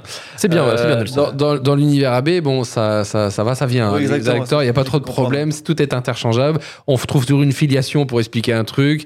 Euh, D'ailleurs, euh, euh, il, euh, pour savoir ceux qui savent pas encore, mais Dorothée est la cousine d'Hélène. Je Oui. vous le dis comme ça, parce qu'il y a un épisode spécial Noël où il y a un crossover entre Premier baiser, Hélène et les garçons, où tout le monde se retrouve dans le garage à faire la fête. Non, mais c'est, c'est- il est plutôt pas mal cet épisode. Ok, c'est Euh, c'est le Avenger, quoi. Ouais, voilà, c'est ça. Et en fait, à la fin, à toute fin, qui arrive Hélène. Euh, Dorothée, pardon, et en fait, on apprend que c'est la cousine d'Hélène. euh, voilà. Donc, forcément, le la cousine de Justine twist. aussi. Enfin, bref, la totale. Waouh Euh, voilà, et donc, elle a, elle- elle- Dorothée a deux minutes de- d'acting là-dedans pour arriver en guest star dans le- dans l'épisode spécial Noël. J'en reviens pas. Là, je t'avoue, je, je vais Et faire tu vas aller 10 le voir, je le Je vais sens. faire 10 minutes du silence. Je le sens, tu vas aller Juste le pour voir. m'en mettre. Donc, Ah, mais j'ai deux, effectivement, trois la épisodes sé- qu'on va teaser que tu vas aller voir, tu vois. Ouais, effectivement, la série a commencé donc avec Hélène Rollès qui joue Hélène, Johanna Redfield qui joue euh, Rachel Redfield qui joue Johanna et Cathy, je ne sais plus comment, qui joue à Cathy. Cathy. Ok. Cathy, au bout d'un moment, est partie. Et euh, donc, euh, Cathy a été remplacée par Lali, Lali Maignan, Celle qui a le en- caractère de merde à la voilà, fin, ouais. euh, qui est encore dans le miracle de l'amour. Ok. Et dans le miracle de l'amour, d'ailleurs, Cathy est aussi revenue. Bref, maintenant tout le monde est revenu. Donc, elles avaient le même rôle, mais maintenant elles, sont, elles ont chacun leur rôle dans le, dans le miracle de l'amour. Ça passe. Cri-cri d'amour, euh, qui à mon sens, c'est pas resté non plus. Il a été remplacé par le mec aux cheveux longs qu'on voit à la Ouais, fin. ouais. Je ne sais plus comment il s'appelle. Cricri, alors d'après ce que j'ai cru voir sur euh, l'internet, c'est qu'il a tourné alcoolique et un peu pirate sur les bords. Toxicomane. Toxicomane, carrément. Ouais, en fait, il est parti dans son délire. Je vais être un vrai acteur. Je vais montrer que je suis capable de faire autre chose, que je peux jouer des trucs sérieux et tout. Et voilà, il voulait complètement casser ce côté cri-cri d'amour parce que Il cri-cri la d'amour, ça zik. l'a bien gonflé. Ah ouais Il a vraiment, euh, chez à Il l'époque, Il fait de l'Asie qui Ouais, sort ouais. encore des albums. Mais à l'époque, il a tout fait pour, euh, pour casser. Casser ce- l'image. Il en a- il en pouvait plus qu'on l'appelle cri d'amour. Après, c'est l'a un, c'est problème, Cri-Cri c'est un problème euh, typique des acteurs de série qui ont percé avec leur rôle. Hmm. Tu vois, genre euh, Ouais. dernièrement, Kat Harington avec euh, Jon Snow, le mec, Hmm. il a fait une dépression. Oui. Parce Ouais. qu'il sera Jon Snow. Et... Il sera Jon Snow à vie. Mais euh, il a tout fait. Il a un cri d'amour, ça le poursuivait. On tout le monde l'appelait comme ça. Donc il a été remplacé. Enfin, il est parti. Donc on l'a remplacé. Euh, je sais qu'au début, au tout début, c'était Étienne, non, qui était euh, au tout, qui était avec Ouais, euh, oui, Étienne, Étienne, Étienne. Étienne, qui était avec ouais. Cathy, voilà, qui a été remplacé par. Euh, Celui qui a pas la violence. hein, Je sais plus. j'ai pas oui, son nom, et euh, qui sort avec euh, Lali, Lali, donc, ouais. euh, le- je- Sébastien. Sébastien. Sébastien, voilà. Donc oui, il y a eu des petits, euh, des petits changements. Il y a eu des nouveaux, des nouvelles, euh, des nouveaux personnages qui sont arrivés, comme Nathalie, la méchante. Il fallait une méchante. Parce que Dans ce monde trop gentil, il y a, pas- il y a une méchante? méchante. Vous l'avez pas vue, mais elle est, au mi- elle est donc dans les. Ouais, épisodes, c'est euh, une sale connasse. La meilleure Alors- actrice. Et ben Française. franchement, c'était la mieux. Les temps. Non, non, mais Ah, c'était- c'était pas la- c'est pas celle qui jouait le mieux. C'était le rôle le plus intéressant presque, parce qu'en fait, elle faisait des coups un petit peu crasseux, mais on se dit ah bah en fait c'est un peu comme dans la vraie vie, parce que tout le monde Oui, n'est pas avec son verre de limonade à, à dire que la C'est la Jean-Michel voilà. connasse. Mais c'était. Au moins, elle ramenait un peu de crédibilité. Je Ah. pense qu'on l'avait amené pour ça. Et puis, il fallait un truc pour que tout le monde dise Oh là là, c'est elle la méchante, faut aller Pour contre. un personnage à détester, quoi. Voilà, Bah, il faut que les éléments perturbateurs viennent de l'intérieur, parce qu'on fallait a que- marre que ça fallait que Jean-Luc crée un JR pour Hélène. C'était son JR, voilà. Et alors, par contre, après, il peut pas s'empêcher, c'est qu'il l'a fait devenir gentille. Et après, ça partait un peu en live, c'est-à-dire que la nana, on sait plus si elle était gentille ou méchante. Elle était faussement gentille, faussement méchante. Bref, à la fin, elle servait plus à grand chose. Elle est restée fin, longtemps parce que elle est- restée longtemps, mais je crois qu'après, elle est plus apparue. Je crois qu'elle a fait les vacances de l'amour. Oui, oui, mais après, il y a des retours dans, la, dans les Ouais. autres séries, dans les suites. Mais euh, en tout cas, je veux dire, après, elle servait, elle servait plus à grand chose. Au début, elle était vraiment censée être ultra méchante. Mm. Vraiment, euh, voilà. Ok, donc Et euh, puis- euh, Jean-Luc Azoulay qui lutte contre le manichéisme. Donc, euh, Hélène et Garçon, c'est mieux que Star Wars. Ouais, voilà. Après, il y a eu aussi euh, Li- Linda, euh, c'est une anglaise ou une américaine, je sais plus. Il y a eu aussi euh, comment euh, Manuela. Il y a eu voilà, il y a tous ces tous ces tous ces personnages là. Et la bande a un petit peu grossi comme ça pour qu'il y ait d'autres, pour qu'il y ait un peu plus d'interaction qu'entre les trois et trois, c'est-à-dire trois filles, trois garçons, Oui, qu'il se passe un peu plus Non, de ça, choses. commence à- enfin, ça, ça a dû commencer à être un peu chiant parce que finalement, euh, les trois, une fois qu'ils se sont trouvés, ils sont mis en couple. Puis après, c'est quoi? C'est euh, Bah, voilà. de faire des problèmes entre les couples, se les Mm. séparer, les remettre ensemble, les séparer, les remettre ensemble. Ça fait un petit peu euh, redondant Je finalement. pense qu'il y a des réalités Voilà, euh, série, euh. scénaristiques et des réalités euh, simplement euh, bah, De, pragmatiques. de, produ- de production. Ouais, voilà, parce qu'entre les acteurs qui se cassent et le besoin de. Friends l'a fait aussi. Enfin, Friends, pour, pour tenir 10 Ah oui saisons, ils ont fait des. euh, allez, on ajoute des guests pour faire des relations, on les dégage. On fait- toujours quand même eu euh, le, la- les têtes d'affiche. Le qui- 3-3. Qui, sont, ouais, Oui, oui, oui. toujours restés quoi. Oui, Je pense euh, que la s'ils avaient pu garder un 3-3 dans les nains et les garçons, ils l'auraient fait, ils auraient juste rajouté des Ouais. personnages. Mmh. C'est qu'il y a plein de, plein de personnes qui ne voulaient pas rester. A posteriori, en fait, quand tu regardes Hélène et les garçons, t'as vraiment l'impression de voir une tentative de Friend en fait, finalement. Bien sûr. Ah mais c'est ça, tout à fait. C'est. Finalement, c'est con, mais t'as le café qui est le lieu de rencontre, Hmm. t'as les chambres euh, slash euh, appartements, euh, Jean-Luc. Azoulay, euh, vous voyez ce qui se Vraiment. faisait au niveau des sitcoms. C'est pour ça qu'il avait dit regardez Madame est servie, regardez de cette là, pour voir comment c'est fait. Euh, Madame est servie, c'est ça, c'est l'exemple qu'il avait donné. C'est on voit le salon, point, la cuisine, la cuisine, ben, comme une nounou d'enfer, c'est pareil. C'est un- un- euh, décor- studio. Un décor travelling, voilà, qui est tout en longueur. On voit salon cuisine. On voit de temps en temps une chambre, mais c'est très anecdotique. Mais sinon, tout se passe dans le même truc. Madame est servie, on sort pas beaucoup du salon et de la cuisine. Hein. Ce qu'il faut comprendre, comme euh, dit Ludo, c'est que l'initiative euh, d'Azoulay sur le coup, c'est vraiment d'avoir de l'avance sur son temps avec un format, le format sitcom, ne pas avoir l'argent des Américains pour le faire et prendre d'avance le marché avant que les Américains déba- débarquent avec Friends dix ans plus tard et niquent tout le système. Voilà. Mais c'est parce que c'est Friends qui a un peu niqué, on l'avait dit déjà dans l'épisode sur Friends, que Friends avait vraiment attrapé le mode du- de la sitcom et a mis une sitcom quali générationnelle où là d'un coup ça devenait compliqué avec des sitcoms françaises de prendre la suite. Mais Jean-Luc Azoulay, il a tenté de faire comme euh, comme plein de films américains ont fait, c'est-à-dire de prendre un truc qui marchait avant et d'essayer juste de griller la, pri- la priorité pendant je sais pas deux trois ans jusqu'à ce que bah, le mastodonte il arrive, il ait le temps de prendre le bateau simplement. Ouais, Et ils ont surtout, très bien il n'y avait pas de version française de tout ça, donc euh, il était là, ok, pour, euh, il était dispo ça. Mais c'est marrant ce que tu dis au niveau des décors, parce que par exemple, euh, Salut les musclés, il y a qu'un seul décor. Ouais. C'est le salon avec la cuisine à gauche. Ouais. C'est la, la Madame a servi à l'envers. Hein, sauf euh, sauf euh, cas particulier, ce que j'ai cru voir. Sauf cas particulier, mais c'est vraiment, je pense, c'est vraiment euh, Les trois épisodes en deux cloisons, en euh, et temps. puis voilà, on met, on met un canapé et ça fait une salle, ça fait une pièce. Euh, premier baiser, il y a deux décors. Ouais. Un troisième très anecdotique qui est un couloir, le couloir de l'école. Euh, mais sinon, c'est cafette et, et salon de et salon cuisine encore. Euh, et Hélène, déjà, il y avait un petit peu plus de décors. Il y avait deux chambres, donc une chambre pour les garçons, une chambre pour les filles, le garage, la cafette.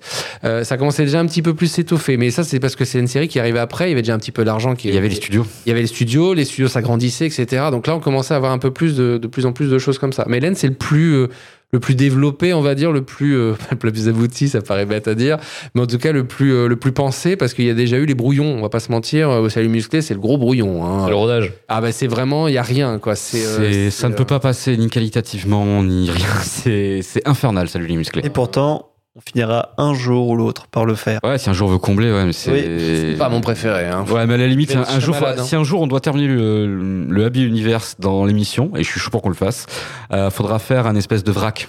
Tu vois, c'est genre, euh, Ouais, on a ouais, fait faire porter un- étendard. Parce que par exemple, faire un- le miel et les abeilles tout seul, ouais, non, c'est pas, Ouais. c'est pas une bonne idée. Mais un jour, ouais, par contre, ça serait un gros finishing. Peut-être un jour de finir l'émission sera là-dessus, tu vois. Ouais. Ça serait un grand. C'est l'épisode final. fin- genre le grand. Bon, aura une quinzaine d'épisodes, mais que des premiers et des derniers.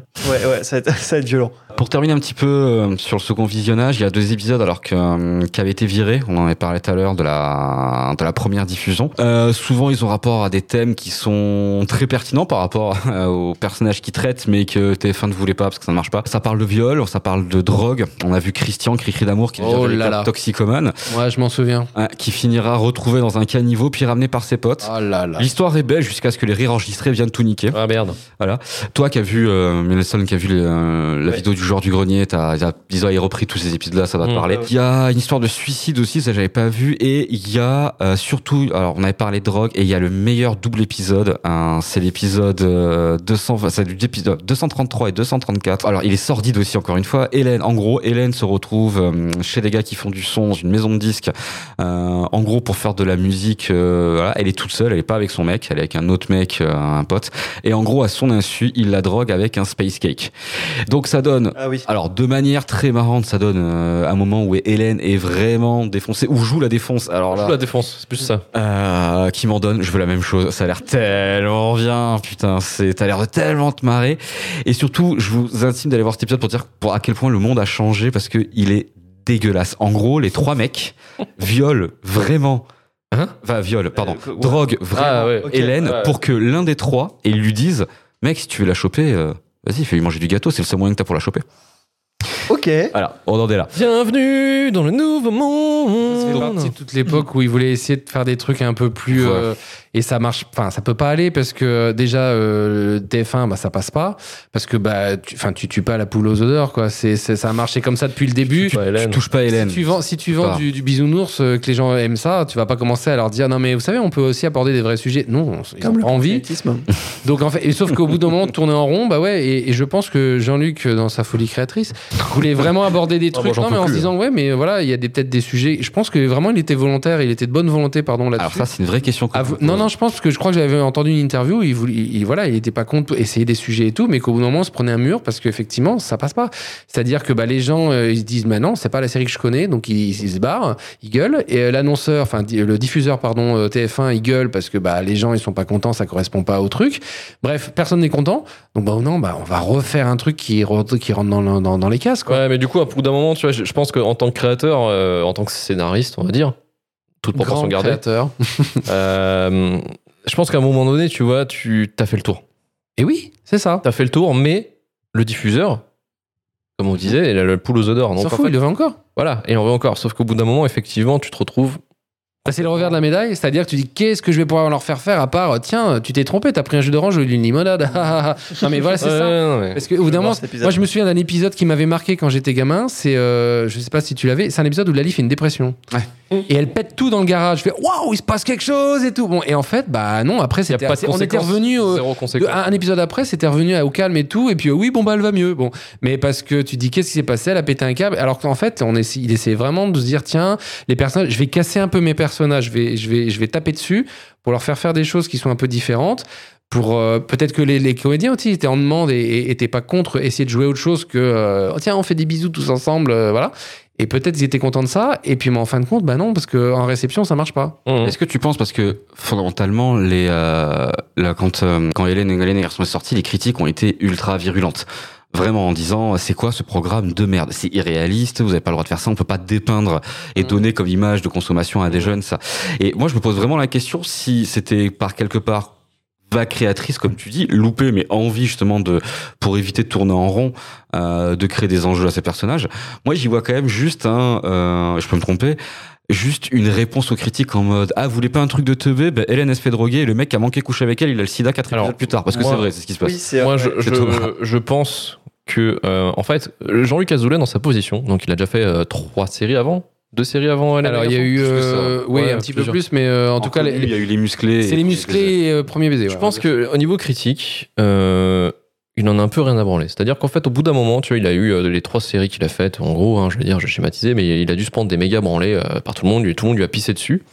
À part, bien sûr, euh, son client TF1 qui dit bah vas-y, continuons à en produire, mon gars, c'est génial. Donc en fait, concrètement, la critique, techniquement, je pense qu'il en a rien à foutre. Il en est conscient, de toute manière, de ce qu'il fait. C'est euh, c'est du programme de consommation de pure masse, quoi. Enfin, il y a pas Ah de. non, mais il y a deux casquettes. Hein. Je pense, il y a vraiment le côté créateur, c'est-à-dire j'écris les dialogues et tout, et j'imagine des, des scénarios, etc. Et il y a le côté euh, producteur et, euh, et, euh, et businessman. Ça, ça va marcher, ça, ça va pas marcher, etc. Je, je, je pense. Tu penses que c'est ces doubles casquettes qui créent cette espèce Ah, de déséquilibre entre. Je pense qu'il sait tout. Enfin, il a- moi, je Ok. vois le mec a pas fait ça sans savoir ce qu'il faisait. Il sait très bien que c'est de l'easy watching. Voilà, il s'est calé, il sait très bien ce qui se passe aux États-Unis, comment sont faites les sitcoms, comment sont produites les sitcoms, comment sont agencées les sitcoms avec un, un décor, tout ça, ce qu'on a parlé, que c'est produit machin. Euh, après, C'est pas dans euh, ce sens-là que je disais. Ah, pardon. C'est qu'en fait, en gros, les critiques, il en a rien à foutre dans le sens où ça marche. mais oui, oui, mais c'est ça, c'est pour le côté euh, businessman que je ouais, parle mais aussi. même en tant que créateur, en tant que créateur, lui, je, je pense C'est qu'il vraiment avait. un créateur. en Voilà, je, je pense pas que c'est un auteur, hein, euh, Jean-Luc Azoulay. Je pense pas. Ah. Il a pas de thème. Enfin, à part euh, le contexte. C'est lui qui écrivait toutes les Oui, trucs. non, mais il y a après, pas- y a lui pas qui de thème crée les situations de et c'est lui qui Ça, crée les. même temps, tu le vois pas en tant qu'auteur avec une un démarche artistique, voilà. tu le vois juste comme un faiseur. Non, mais je, je dis pas que. Euh, juste comme un. Mais créateur, c'est pertinent parce qu'il le crée, je veux dire. c'est- Euh, vraiment une démarche dedans. Est-ce que euh, il fait de l'écriture parce qu'il en a envie ou parce que du coup Ah c'est bah ça faudrait ça c'est que lui qui a la réponse mais en tout cas je sais que par exemple dans l'interview que j'avais vu de Jackie Jackie disait mais c'est un mec qui a euh, je crois que c'est Jackie Club ou je Dorothée, sais plus. hein. Ouais, Jackie Club Dorothée. Je crois que c'est non, c'est peut-être pas Jackie. Bon bref, et qui disait mais il a il a il a il a 10, 10 idées à la seconde quoi. Il a tout le temps en train tiens on pourrait faire ça, on pourrait faire ça. Donc c'est quelqu'un qui a quand même des idées. C'est pas juste le mec qui allonge l'échiquier et qui dit ça ça marche ça ça marche pas. Où C'est pas vais- que un investisseur. Et pourtant dans ce c'est quand même quelqu'un c'est qui va se dire- s'inspirant de ce qui se passe outre-mer. C'est un truc qui se passe. Enfin, Oui, mais il a aussi des idées. C'est-à-dire qu'il se dit tiens, je vais faire ça parce que ça, euh, il y a une histoire à faire, machin. C'est comme ça qu'il a créé euh, l'espèce de, de bitonio de, de hiérarchie familiale, euh, de de- de- d'arbre généalogique, faut être pardon. de- pour faire un Avenger. euh, Non mais pour lui, c'est un- je pense que c'est un 30 ans. terrain de jeu. S'il dit tiens, la grande sœur, qu'est-ce que je peux en faire? Hop, je vais faire une série. Il a les moyens, il le fait, il s'amuse, il se marre. Mais en soi, il sait que ça peut marcher parce qu'il a, il a le côté euh, raisonné et Mhm. businessman. Mais en même temps, il se fait plaisir en faisant des dialogues et en faisant des situations parce qu'il disait, il fait tiens, bah euh, il y a un épisode par exemple dans le Miracle de l'amour. Euh, où euh, ça avait fait un peu parler, machin. Il y a deux épisodes qui ont fait parler dans le Miracle de l'amour, donc c'est dernièrement. Il y a l'épisode où on apprend que Annette de Premier Baiser est en couple avec euh, Roger Girard, donc le père d'Hélène Ouais. et de Justine. Parce que dans Premier Baiser, il y a une espèce de, exclusions, il y a une cette espèce de running gag où en fait Annette est amoureuse de Monsieur Girard. Bon, elle, elle est ado, c'est, un amour, elle l'idolâtre, machin. Bon, on sait pas où est son père d'ailleurs, mais elle, l'idolâtre, machin. Des jours, Monsieur Girard, c'est le plus beau, c'est le meilleur. Elle l'idolâtre. Et en fait, adulte, il s'est dit, tiens, je vais me marrer, et ben, on, on va les faire euh, être ensemble. Il a appelé les comédiens, il a dit, est-ce que ça vous intéresse? Les deux se sont dit, on va se marrer parce que, parce que c'est trop drôle, on a envie de le faire. Et en fait, le- on voit le plan où en fait, euh, je sais plus, je crois que c'est Monsieur Girard qui décroche au téléphone, il a Hélène au téléphone qui dit oui, tiens, y a ça. Et il raccroche. Et là, on voit quelque chose qui bouge à côté de Monsieur Girard et qui fait, euh, mais qu'est-ce qui se passe? Il fait, ah bah c'est rien, c'est ma fille. Et là, il y a le, le- le- ça dézoome et on voit Annette dans le lit de Monsieur Girard, quoi. Et Oh. ça a créé un traumatisme chez les Oh. fans. Mon Dieu. Donc le, clairement, il s'est, il s'est marré, il s'est dit tiens, qu'est-ce que je peux ça, faire que j'ai pas fait? Et le deuxième traumatisme, c'est tiens, qu'est-ce que je pourrais faire? Je vais faire que Nicolas et euh, José, qui sont les best friends forever euh, de toute la vie, Ça fait. eh ben on va les, je vais les faire mettre en couple. Donc ils sont en couple pendant un épisode. Et à la, oui, tu l'as pas vu celui-là Et en fait, c'est un épisode à la con, c'est-à-dire qu'à la fin, Lali se réveille. Ok, c'est. Voilà. Ok. Le truc à la con. Voilà, donc le mec s'est fait plaisir, il a fait plein, de, il a fait plein de trucs comme ça délirants dans le même épisode. Et là, le, le gros, le gros de l'épisode, c'est Nicolas et José sont ensemble parce que à force d'être super potes, ça devait bien arriver. Il y a un peu de trucs comme ça. hein. Oui, mais très 90, ça aussi. Voilà, ça a fait marrer copain, les, copain, ça copain a fait marrer les deux de jouer ça d'ailleurs parce qu'ils en avaient un petit peu marre de toujours de faire Pardon. des bisous, des bisous, des bisous euh, couettes sur les filles. Mhm. Donc ils se sont dit tiens on va aussi jouer ça, ça peut être marrant et on va montrer qu'on peut jouer ces deux. Mais à la base c'est ça. Et puis il a réglé ça avec c'est un rêve. Mais en fait il s'est fait plaisir là, donc il est plus obligé. On n'est plus dans les, dans, dans les années AB, on n'est plus obligé. euh, il peut faire un peu plus ce qu'il veut sur le miracle de l'amour, même si c'est euh, c'était MC, je crois. Mm. Même s'il faut que ça reste familial et tout. Mais en fait, il a tellement fait de trucs que là, je pense qu'il a non, il peut vraiment se dire tiens, je me fais plaisir, et, euh, je vais créer des situations qui sont où je me fais un petit peu plaisir au niveau créatif. Je vois, pense honnêtement. ça- tu voudrais écrire un livre? Mais Jean-Luc, c'est mais Non, mais tu sais que t'es en train de créer une réhabilitation, même pour moi, un petit peu, de l'homme, tu vois. Parce que même genre, je suis en train de me dire que même s'il est pas de qualité, c'est peut-être un véritable créateur. vois, Les gens, dire, les gens vont se dire putain, mais en fait, Ludo avait raison de début de la- Mais je sais pas si j'ai raison. Non, mais je, je- évidemment. Mais c'est intéressant de voir, en fait, La que- qualité des trucs, c'est pas, c'est pas le souci. Mais verse. qu'on ne peut Oh, pas putain, quoi. reprocher au mec de pas essayer de pas faire des trucs. Je suis une collab avec Zack Snyder. Enfin, je sais pas. Oh. Le, le- le mec, il faisait du, du c'était du théâtre easy. Il a salué les musclés, c'est au théâtre, quoi. C'est les portes qui claquent, des gifles monumentales dans la tête de Vaudeville, Bernard Minet. Moi, ça me faisait péter de rire. Le, les seuls moments que j'aimais bien dans Salut musclé, c'est quand il se prenait une tarte dans la tronche par euh, Valériane, Oui. et hystérique, qui était qui jouait bien d'ailleurs. Je la trouvais qu'elle jouait bien Oui, oui. hystérique. Non, mais elle Oui, parce que c'est même, un rôle complètement irréel, elle passe son temps à péter des câbles. donc Voilà. C'est très cartoon quelque part. Et euh, euh, en fait, c'était ça. C'était les portes qui claquent, c'était machin, c'était il y a une copine euh, cachée dans le placard, euh, il faut pas qu'on te voit avec une autre. C'était ça, les saluts musclés, c'était très potache. hein. Donc je pense qu'il se marrait à faire ça. Après, de là faire un chef-d'œuvre, non, je pense pas. Mais il se faisait plaisir en écrivant des chansons aussi. bon. C'est pas, oui, c'est pas, c'est pas le génie du siècle, mais en tout cas en termes de, de- moi c'est les doubles casquettes qui m'intéressent toujours. Je trouve ça très marrant. Ce qui est marrant, ouais, parce que là, enfin, je suis tiré là-dessus, mais c'est vrai qu'il a à la fois quand même la casquette de tâcheron en soi, parce que je veux dire, qualitativement, et pourtant, on peut rien lui renier. Je veux dire, le mec, il a créé un truc qui est encore là. Je veux dire, Déjà, on peut le respecter en tant que businessman. ouais, et le mec Voilà. passait, Bah, ses- voilà, monsieur, il a fait une, la JLA Holding. Je pense que ça résume bien, en fait. Et le mec euh, passait 16 heures à, son taf. hein, je veux dire, il- Bah, il est il a- vous savez quand même qu'il a fait, vous savez quand même qu'à l'époque, au-dessus des studios, il avait fait créer, il avait fait construire une maison. Oui, On non, l'avait ça, peut-être- ça- Oh, non mais non non mais c'est vrai. Mais ça, alors, ça fait, ça fait légendaire, mais c'est pas le seul qui va se tuer au travail pour son œuvre après. je veux c'est pas ça, c'est que on, on- je pense pas que quelqu'un qui veut, qui dit bon allez je fais de la merde, je m'en fous, reste tout autant de temps sur son lieu de travail à écrire des dialogues, à se faire Euh, chier, derrière la caméra en disant non je préférais que tu fasses ça. Franchement tu passes du temps à faire ça. C'est vraiment l'idée qu'il y a quand même de la quand passion, même- quand même. On peut pas lui- on peut pas dire ce mec-là prenait pas de plaisir. J'ai envie de faire un parallèle dégueulasse parce que tu me fais penser le mec qui a construit sa maison au-dessus de son studio, tu sais, pour bosser euh, déjà pour, pour sa série ou son œuvre. Ça me fait penser à Francis Ford Coppola dans Apocalypse Now, tu vois. Le, le mec a vécu trois ans au Vietnam, quoi. Ouais, c'est la même chose finalement. Alors, la même je, chose. je, je conclurai ce second visionnage sur euh, Azoulay, le Coppola français. Peut-être. On va rester là-dessus. Créateur muselé par TF1.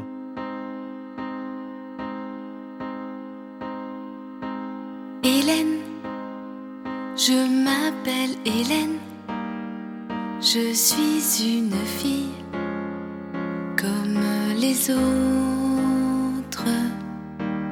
Hélène, j'aime mes joies, mes peines, elles font ma vie comme la vôtre.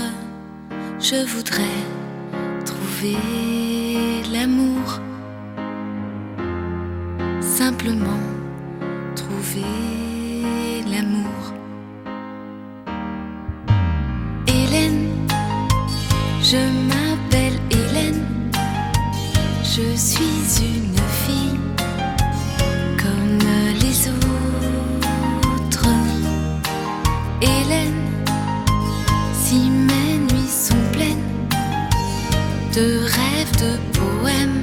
Alors, ben, on l'a entendu en chanson Hélène. Qui est Hélène? Alors, Hélène, déjà, c'est Hélène Rollès, originalité euh, puissance euh, 9000. Comédienne, chanteuse qui pourrait être ma mère avec ses 55 ans cette année, comme quoi le temps passe. Alors, quoi dire sur Hélène euh, sans faire une heure? Parce que mine de rien, y a des choses à dire. Alors, c'est en soi un pur produit de la grande JLA Holding. On le disait tout à l'heure, hein, un jour, elle s'est fait repérer par Dorothée, le grand gourou Jean-Luc, euh, en mars euh, 87. Tiens, j'ai la date, euh, un concert. Donc, je lui ai dit, toi, t'es un beau minois. Apparemment, elle avait déjà fait des petits télécrochets, des petits castings. Euh, elle avait déjà un petit truc. Donc, en gros, il la repère et la transforme en star. Euh, connu pour ses séries que, alors on a déjà un peu, un peu, un peu parlé, hein. il y a le Hélène Universe aussi, hein, donc euh, Hélène et les garçons, le miracle de l'amour, les vacances de l'amour, les mystères de l'amour. Et je disais tout à l'heure, ça c'est assez ouf, on est à 680 épisodes euh, des mystères de l'amour, ça commence en 2011, c'est toujours en cours. À savoir aussi, si vous êtes fan de Hélène et les garçons, j'ai découvert ça, il y a une chaîne hein, sur le site de streaming Pluto TV qui diffuse Oui, ça. Hélène et les garçons en boucle H24, H20, euh, 20, enfin, H24. 7 jours sur 7. Ouais, tout le temps. Je veux dire, tu allumes ta télé, t'as forcément un épisode d'Hélène et les garçons. Donc Hélène, c'est une actrice, mais c'est surtout en fait, et vraiment plus une chanteuse. Euh, en fait, à l'heure actuelle, elle comptabilise euh, 9 albums solo. Le dixième est en préco à la FNAC pour le mois d'août euh, qui sort là, qui s'appellera encore et simplement Hélène. Donc préparez, euh, vous les fans, euh, les cartes bancaires. Trivia intéressant, Hélène fait comme Mireille Mathieu, être une star en Asie. Euh, alors, pas au Japon comme Mireille, mais en Chine. Oui. Et c'est ça qu'on vient d'entendre, qui est euh, toujours très chanté et très connu. Exactement. Alors en 2015, elle fera une tournée assez importante de 14 dates pour la promotion de son album qui était sorti quelques années avant, qui s'appelait Hélène 2012. Alors, et elle fera même des chansons en mandarin. Oui. Euh, je les ai DL si vous voulez, vous les mettrez à la fin. C'est assez brouillon parce que c'est en c'est en live et Hélène n'était pas non plus, désolé, une très très grande chanteuse. Hein, je veux dire, c'est. Aurait- Aurait-elle appris phonétiquement? Je ne Je sais pas. Point positif pour moi, pas grand chose à dire sur sa vie privée. Euh, je respecte ça. Je sais juste en fait qu'elle a adopté deux gamins et vu que je m'attendais à tomber sur des espèces d'articles closer de l'espace et que je voulais pas piquer le travail de Ludo non plus, euh, elle a une vie privée qui est assez discrète. Et d'ailleurs, je fais juste un petit parallèle dans. Alors, le dernier, c'est mi- le miracle, le mystère de l'amour. Le miracle de l'amour. C'est le miracle le dernier, je confonds toujours miracle et mystère. Dans la série, elle a, elle a adopté deux enfants. Son personnage a adopté deux enfants aussi. Et c'est ces enfants qui apparaissent dans la série ou Je ne pense pas. Parce que je les ai vus, euh, je les ai vus, j'en ai vu une ailleurs. Donc je pense que c'est vraiment une comédienne. Mais dans la série, elle a deux enfants aussi adoptés. Bah, Continue sur ta lancée parce que j'allais te lancer sur les secrets de tournage, mon Ludo. Alors au niveau des secrets de tournage, bah oui, alors on va revenir à l'essentiel. Donc on va revenir à la base, à savoir Hélène et les garçons, vraiment. Euh, à la base, donc Hélène et les garçons s'appellent comme ça, mais elle n'aurait pas dû s'appeler comme ça déjà. Mhm. Elle aurait dû s'appeler Campus. Oh la vache. Et pourquoi pas J'ai envie de vous dire. Il y a le taxi qui a emmené en campus là. Mais quand on est Jean-Luc, quand on est Jean-Luc et qu'on ne sait pas faire, qu'on n'arrive pas à décider entre deux idées, qu'est-ce qu'on fait? On va voir Hélène Rollès et on lui dit dis donc Hélène, je te propose d'appeler ta série ou Campus ou Hélène et les garçons. Qu'est-ce que tu choisirais? Ben moi je, bon, je vous fais Hélène. Hein. moi je choisirais Campus. Ok, ce sera Hélène et les garçons. Waouh Quelle confiance, ça, Ça c'est du leader. ça c'est un leadership. Merci. Il, il a piffé. Il, il savait que campus c'était vraiment un prénom de Voilà. Big up à tous les campus qui nous écoutent. Ou il a juste l'esprit de contradiction. On lui dit un truc, il prend l'autre. hein. Mais moi, Non, c'est qui sait qu'elle avait tort, c'est tout point. C'est qui savait qu'elle avait tort, exactement. Encore une fois, leadership. Ça se trouve campus c'était vraiment une, une fausse proposition pour savoir s'il avait du goût. oui, peut-être, ouais, faut, il aurait viré, il aurait dit Hélène et les garçons, t'es il aurait répondu Hélène et les garçons, il aurait traité de mégalo, il aurait viré. Campus et les garçons. Campus et les garçons. Euh, on l'a vu aussi, Jean-Luc prévoit tout, on en a parlé tout à l'heure, je reviens un tout petit peu dessus. Euh, en fait, pour lancer la série, il a fait une petite, euh, un petit crossover avec euh, Premier Baiser, donc la sœur Justine, puisqu'on a découvert Hélène dans Premier Baiser, qui joue la grande sœur de Justine. Et euh, Hélène prenait un petit peu plus de place, donc comme, comme d'habitude, hop, il prend le personnage, il en fait une série, et donc c'est devenu Hélène Garçon. Et il a quand même fait une scène de transition où on se retrouve dans le salon des Girards, euh, où euh, donc Hélène euh, est discute avec sa petite sœur Justine, et il y a un petit peu passage de témoin, en tout cas, ça permet de lancer le truc, où là on comprend qu'Hélène va prendre ses valises, va aller, a déjà pris ses valises d'ailleurs, parce qu'elle dit qu'elle est déjà là-bas. Oui, elle fait juste Voilà. un coucou. Elle fait passe- juste un coucou, Elle voilà, passe le dimanche ça. faire bisous à sa sœur. Mais il y a toujours le côté familial, et en fait, pour bien que les téléspectateurs comprennent et qu'ils soient pas perdus, que, voilà, on se retrouve dans le salon des Girards qu'on a bien connu, et on, on part, on, on- on nous invite à suivre Hélène dans les aventures, voilà. Donc, il y a un petit peu passage de témoin entre la petite sœur et la grande sœur. La connexion multivers, c'est important. Exactement, parce qu'on est toujours sur une hiérarchie familiale, un arbre euh, généalogique euh, très bien euh, dessiné. Euh, Je trouve ça plutôt bien rodé. Hein. En vrai, quand euh, je m'étais amusé, euh, alors j'avais voulu faire un résumé euh, du, des connexions euh, du Abiyu, mais Il y en a, c'était- il y en a quelques-unes sur Internet. hein. Il y Voilà. a des vrais arbres généalogiques. hein. Et c'est dense, mais il n'y a pas. euh, Ce qui est assez fou, c'est que c'est c'est niqué, il n'y a pas l'air d'avoir d'erreur. Genre, il n'y a personne qui a niqué sa cousine, apparemment. Il y en a quelques-unes. Ouais, mais c'est la preuve quand même. Euh, ouais, parce qu'on fou pour un On truc comme sait pas où est passée la petite sœur de Justine, euh, parce que Justine et Hélène ont une petite sœur, hein, pour faire C'est vrai. qui s'appelle, alors c'est pas Marie, Marie c'est la mère, je ne sais plus comment elle s'appelle, bref. Et en fait, elle est enceinte, elle tombe, et en fait, à la fin, hein, au bout d'un moment, il y a plus, elle n'existe plus, donc on ne sait pas ce qu'est devenu l'enfant. Ah, ça sera une souris. euh. Voilà, Ouais, donc. euh, de, euh, la marelle, de la marelle sur. mais ils en euh, parlent plus, elle n'existe plus, un peu comme Ben dans Friends. euh, On ne sait plus où il est, il dégage, et c'est comme ça. Avec un peu de chance, les gens auront oublié. Exactement. Petite euh, particularité aussi, c'est que Jean-Luc, euh, au niveau des comédiens, ce qu'il a fait, alors, faut savoir que dans la galaxie euh, AB, on l'a déjà expliqué quand on avait fait les filles d'à côté, les filles sont toujours intelligentes, et les garçons sont toujours bêtes. Tout à fait. C'est un, c'est un fait. C'est la règle de la vie de Jean-Luc Azoulay. Voilà, il faut un équilibre cosmique, il est là. Comme dans la vraie vie. Comme dans la vraie Et donc, il y a débat. Et donc, euh, qu'est-ce qu'il a fait? Et puis, je pense que si, il s'est dit, tiens, je vais pas prendre la tête, je vais voir aussi un truc qui me permet d'être sûr que, parce que créer un groupe comme ça pour que ça s'entende bien, que ça marche bien, il s'est peut-être dit, je vais euh, prendre le parti de toujours euh, double chose, c'est-à-dire moi me, me, me simplifier la vie et puis aussi peut-être faire en sorte que euh, ça mette en série euh, en valeur par contre les filles dans la série. Euh, toujours sur le côté les filles sont plus intelligentes. Il a demandé aux comédiennes de choisir ceux qui feront les petits copains. Donc par Ok, exemple le Hélène- jeu des garçons du voilà. premier Donc épisode. Hélène il- Rollès, c'est Ok. elle qui a choisi Ah, que euh, Nicolas, que Patrick Pudeba ferait Nicolas. Mhm. Euh, Johanna, c'est elle qui a choisi que c'est Chris, euh, Rochelle Redfield, pardon, la qui réunion d'écriture. Qui Johanna. qui Alors. euh, Non mais en gros, en gros, il a amené les filles, il a dit voilà, euh, je vous présente euh, les acteurs, tatati tatata, et puis après il a fait bon, alors euh, puis après après il a dit au fait les filles, alors, vous pensez que vous auriez joué avec qui, donc elles ont choisi comme ça. Moi, je prends le petit et moche. Donc dès le, Apparemment, dé- il est juste petit et moche. voilà, donc dès le départ, ça s'est fait un peu comme ça. Mais il a donné un peu le pouvoir aux filles dès le départ dans, le, dans la création de la série. Ce qui est très cohérent, même dans la manière. Ce qui est plutôt euh, cohérent. J'adore la manière quand on les appelait de, on les appelait tout le temps nos garçons. Ouais, je trouve c'est c'est marrant, tu vois. Je veux dire, c'est ils sont vraiment objectifiés. Alors, j'aime pas dire ça comme ça parce que c'est mignon. Il y a rien de en soi, il y a rien de malaisant, tu vois. Mais c'est quand même, tu vois, c'était les garçons sont vraiment teubés, sont vraiment. l- Ah mais c'est ça, c'est Voilà, les filles la sont toujours là pour euh, pour euh, c'est leur propriété, sauver. Euh, c'est pareil dans l'épisode dont tu as parlé le dernier, c'est Hélène qui arrive, qui, qui calme le, le jeu et qui euh, et qui, qui ramène la raison. euh, Sainte Hélène d'ailleurs, qu'il l'appelle maintenant dans la- les règles de l'amour. Mais c'est mais mais c'est ça, c'est vraiment c'est les filles. Et tu suis encore miracles la raison sont. Bah, je te dis, j'en ai regardé parce qu'il y avait les annonces avec Ah oui, avec les, les- les super événements là. Ah, putain, t'es tellement professionnel, Bah, et puis honnêtement, bon, tu tombes dessus, je regarde parce que je fais tiens, qu'est-ce qu'ils sont devenus, euh, c'est le truc. Et euh, qu'est-ce qu'il y a euh, Enfin bref, les filles, toujours, les filles sont toujours la, raison, voilà, de, la, de la série, et les garçons sont toujours un peu teubés, ils font de la musique, sont là pour draguer. Et puis au bout d'un moment, faut les calmer parce qu'ils comprennent pas la vie. De toute façon, on les a bien vu que même que ça soit euh, à 30 ou 40 ans dans euh, les filles d'à côté ou dans les musclés, les garçons sont de plus en plus teubés avec le temps en plus. Alors les musclés, ils sont très très Ah, Ils très, sont très très cons. Et d'ailleurs, euh, à la base, c'est cinq mecs qui vivent ensemble, comme des célibataires, comme des colocs, qui font un peu. euh, Enfin, c'est vraiment euh, Mhm. potache. Il y a des, des soutiens-gorge qu'on trouve un peu dans n'importe quel Mhm. tiroir, dans Chaque placard. épisode, c'est une meuf qui débarque, ils essayent de la choper. Et c'est pour hein. ça qu'il a créé Justine, donc la petite sœur d'Hélène, pour un peu calmer le jeu et pour dire attention, il y a une enfant, faut devenir adulte. C'est ça en fait, c'est la, la nièce de Et l'idée c'était de les faire devenir un peu adultes.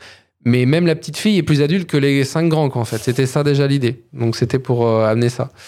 Le Euh, ressort humoristique, quoi. Ouais, c'est ça. Puis montrer que même une enfant est plus euh, déjà un peu plus posée. Mhm. Parce que Justine, quand elle arrive, moi je me souviens, euh, elle était déjà un peu première de la classe. hein. C'est-à-dire que mais ça, ça se fait pas, matatatada. Et c'est elle qui remet un peu tout dans l'ordre parce que sinon, elle arrivait, il y en avait partout. Au niveau des comédiens, euh, il faut savoir que Patrick Puydebas, quand il est arrivé dans la série, donc qui a été choisi par Hélène pour faire son petit ami, il était pas, il était pas très sérieux. Donc il a même failli se faire virer de la série. Oh. euh, quelques reprises parce que c'était un gros gros branleur.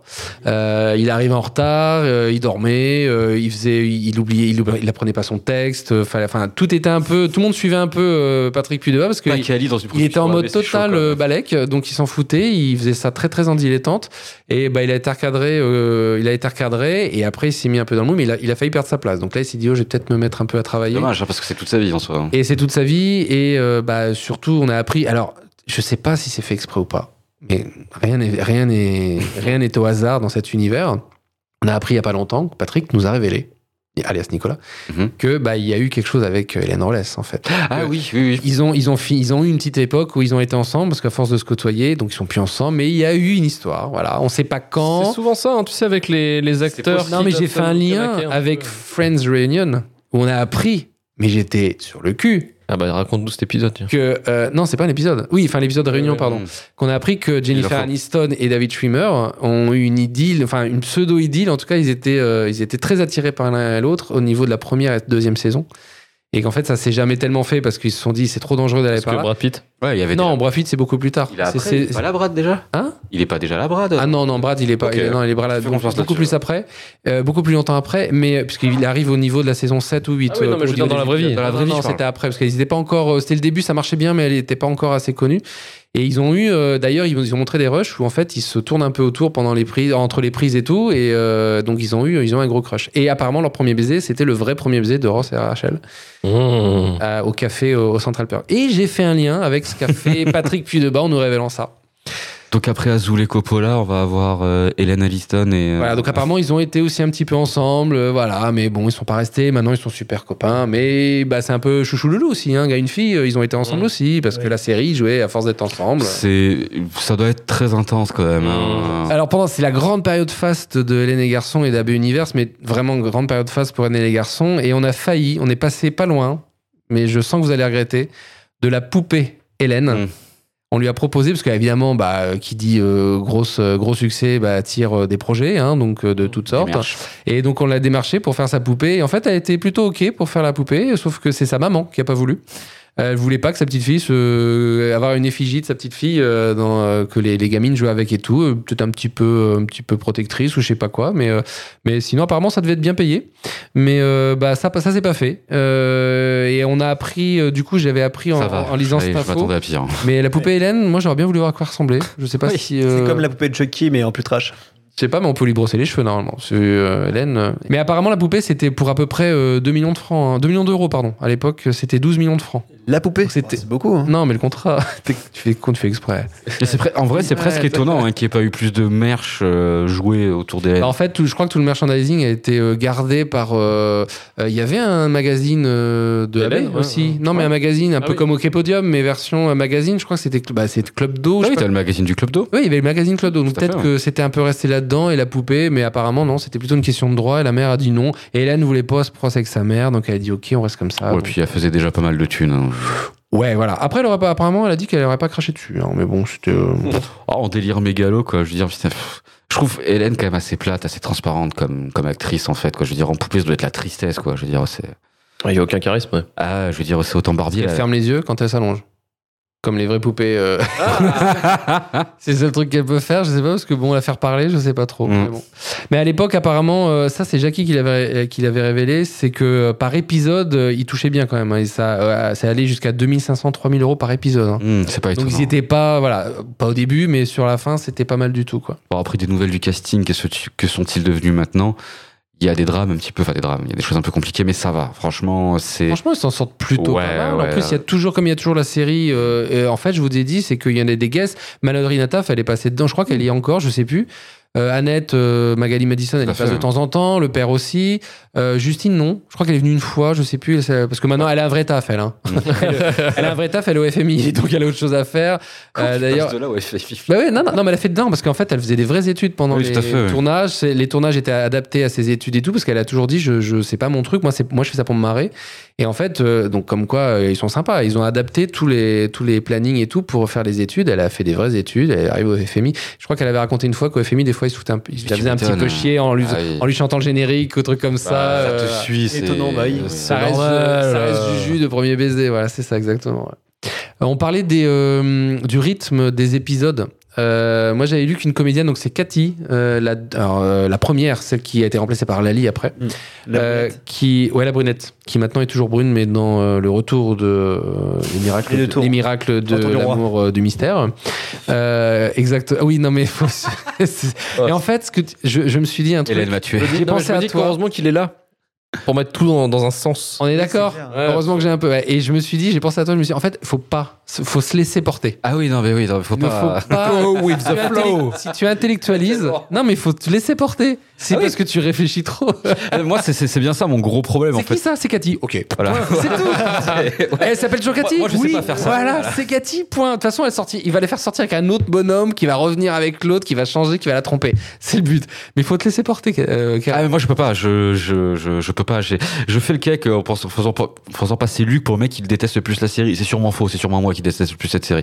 Parce que c'est. Je... T'es sûr? Ouais, franchement, ouais. Parce que moi, je l'ai vécu, pas toi. Ah oui, c'est vrai. C'est, mais en fait, après, quelque part, avec beaucoup d'humour, c'est génial. C'est quand même juste génial de réussir à faire ça. Et de réussir. Euh... Attends, tu voulais venir en venir où avec Cathy, en fait? Non, j'avais fait une anecdote sur Cathy et sur les tournages en fait parce que elle expliquait et moi je faisais un aparté en disant euh, j'aime c'est pas que j'aimais ou c'est pas que j'aimais pas en fait je, je tombais dessus je regardais je tombais pas dessus je regardais un truc américain euh, moi j'étais très mal à mes servis des trucs comme ça bon, Tu cherchais pas. ouais, je cherchais pas dessus, plus que ça consommé. je dis quand même il y a une grosse différence hein, on n'est pas sur le Oui, même non, euh, Madame est servie, vous de boss, c'est bien. mais bah, après on l'avait en français c'était peut-être mieux doublé en français je sais pas C'était catchy, mais c'était bien. c'est Cathy Ouais, non, Catchy. c'était c'était facile, c'était bien, c'était la, la sitcom. Et Cathy a déclaré, donc la comédienne, elle dit en fait c'était très millimétré les tournages. Et euh, dans les rushs, je m'en suis plutôt aperçu euh, sur YouTube. Il y en a plein qui traînent sur YouTube. Mm. hein. on, on voit sur les rushs. Et en fait, quand ils, quand ils disaient leurs répliques, euh, il fallait qu'ils aient des phases de, où ils attendaient pour avoir la place pour les rires. Euh, et euh, au niveau du montage et tout. Donc en fait, c'était assez millimétré parce que si il laissait pas assez de temps entre deux répliques, stop, on reprend machin. Alors par contre, c'était au pas de charge. hein. C'était vraiment la Je production. crois qu'il tournait 10 heures par jour. Ça... Ah oui, non, mais Oh. il, il rentrait, il faisait nuit, il rentrait, il sortait, il faisait nuit. Mais je veux dire, euh, c'était assez millimétré parce qu'il fallait vraiment laisser la place pour euh, les rires, pour euh, les, euh, les jingles aussi de, qui, qui Euh. s'enchaînaient et tout. Apparemment, c'était très très calé et c'était assez difficile. Il fallait toujours penser à attention, là je dois m'arrêter, là je dois faire ça. Alors qu'apparemment, maintenant, c'est beaucoup plus libre sur le, les miracles. C'est un peu plus aussi, il y a un petit peu plus d'impro, ils sont un peu plus cool et c'est surtout, ils ont déjà peu plus l'expérience. naturel aussi. C'est plus euh, naturel parce qu'on fait plus comme ce qu'ils faisaient au début. Ouais, ils ont plus l'expérience, ils se connaissent et tout. Et surtout, euh, voilà, euh, c'est plus du tout le même rythme. Ils ont plus de temps, même si euh, les délais la- sont très courts. Hein, c'est trois semaines. Hein. La C'est trois post-prod semaines, aussi, ça doit aider. euh, la post-prod a vachement évolué aussi Oui, ces oui, dernières oui. années. Donc tu Oui, il y a ça, mais euh, pareil encore pour les miracles, ils ont racheté carrément une maison pour avoir tous les décors au même endroit pour gagner du temps. tellement d'argent C'est une maison qui est à Sergi Pontoise, je crois, ou je sais plus, un truc comme ça, euh, ou c'est peut-être la première, parce qu'ils ont changé. Et euh, c'est pareil, là, c'est trois semaines de montage et hop, ça, ça diffuse. C'est hyper court. C'est vraiment, fou, euh, voilà. Mais tout le monde est rodé, en fait. C'est des équipes. Il y a, il y a certains techniciens, ils sont là depuis très longtemps. Tout est rodé, tout le monde sait ce Et qu'il a à faire, ça va très vite. Les miracles de l'amour, t'es quand même sur une équipe vétérante, hein, que ça soit au cast, comme je pense même euh, à la Real, ainsi de suite. Des la tech, ouais. ouais. Ouais, bah les gars, ça fait 35 ans qu'ils font ça. Je veux dire, il y a un moment, ils sont calés. Hein. Mmh. Ah oui, oui, Ça, me complètement. paraît pas, ça me paraît pas étonnant que ça soit efficacement fait en soi. Mm. Vraiment pas. Et alors, attention, on arrive à ma petite, euh, ma petite gourmandise. Ah, la vite. Alors, je voulais un petit truc sucré pour finir. J'en ai deux, mais euh, une grosse madeleine, on va dire, hein, un gros truc. Euh, alors, il y a beaucoup de séries françaises qui euh, sont des adaptations de, de séries américaines. Mhm. On a fait un, un parallèle entre, par exemple, Madame est servie et, et Salut Mhm. musclé, parce Mhm. qu'il s'est servi de cet exemple-là pour montrer ce qu'il voulait faire aux comédiens, enfin aux gens qui allaient tourner dedans, pardon. Et On l'autorise, on l'autorise. Ouais, on l'autorise. Ça fait longtemps qu'ils le font, ils ont eu le mérite. Ouais, en plus on a commencé à en perdre des musclés, donc euh, respect. euh, voilà, peu, on à- Euh, et mais par contre, euh, en fait, ils se sont essayés aussi à l'inverse, c'est-à-dire adapter Hélène et les garçons pour l'étranger. Ah. Et c'est là que ça devient intéressant. Il y a eu deux versions que, qui, qui ont été faites. Il y en a une qui est là pour le marché anglo-saxon, Mhm. qui je vous le donne en mille s'appelle Helen and the Boys. Mhm. Ah, pas chercher loin, hein. c'est Helen et les garçons, ça s'appelle Helen and the Boys. Ça aurait pu être campus. Hein. Mmh. Exact, ça aurait pu être campus, mais ce sera Hélène and the Boys. Et euh, qui, alors, pas tourné par Hélène, parce que euh, Hélène a beaucoup de qualités peut-être, mais n'est pas bilingue. Et par contre, il y a Linda Lacoste, qui est dans l'équipe déjà, euh, qui elle arrive un petit peu après, qui est aussi euh, dans. Alors, elle est dans les vacances de l'amour, etc., ou dans euh, le Mir- miracle. euh, soit les vacances, soit les mystères de l'amour. Alors, il y a celle où ils sont tous dans la grande maison, qu'ils ont gagné au loto. Ça, c'est le mystère. Ça, c'est les mystères. Et elle est dedans. Mm. Et donc, elle, elle est, elle est, elle est anglo-saxonne. Donc, elle a pris la place. C'est elle qui faisait Hélène and the Boys. Mhm. Rochelle Redfield, qui faisait Johanna, fait toujours Rochelle, euh. Johanna, parce que c'est son rôle. As himself. Voilà. Et les autres sont changés. Donc, euh, on devient. Alors, c'est exactement les mêmes scénarios.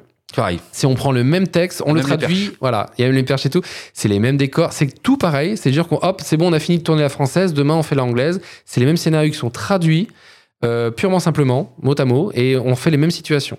Donc euh, on peut récupérer les mêmes scènes françaises et les voir en anglais après, c'est exactement la même chose. Alors ils ont fait qu'une saison, euh, parce que bah en fait ça n'a pas trouvé preneur. Mais non. Je suis déçu. Étonnant.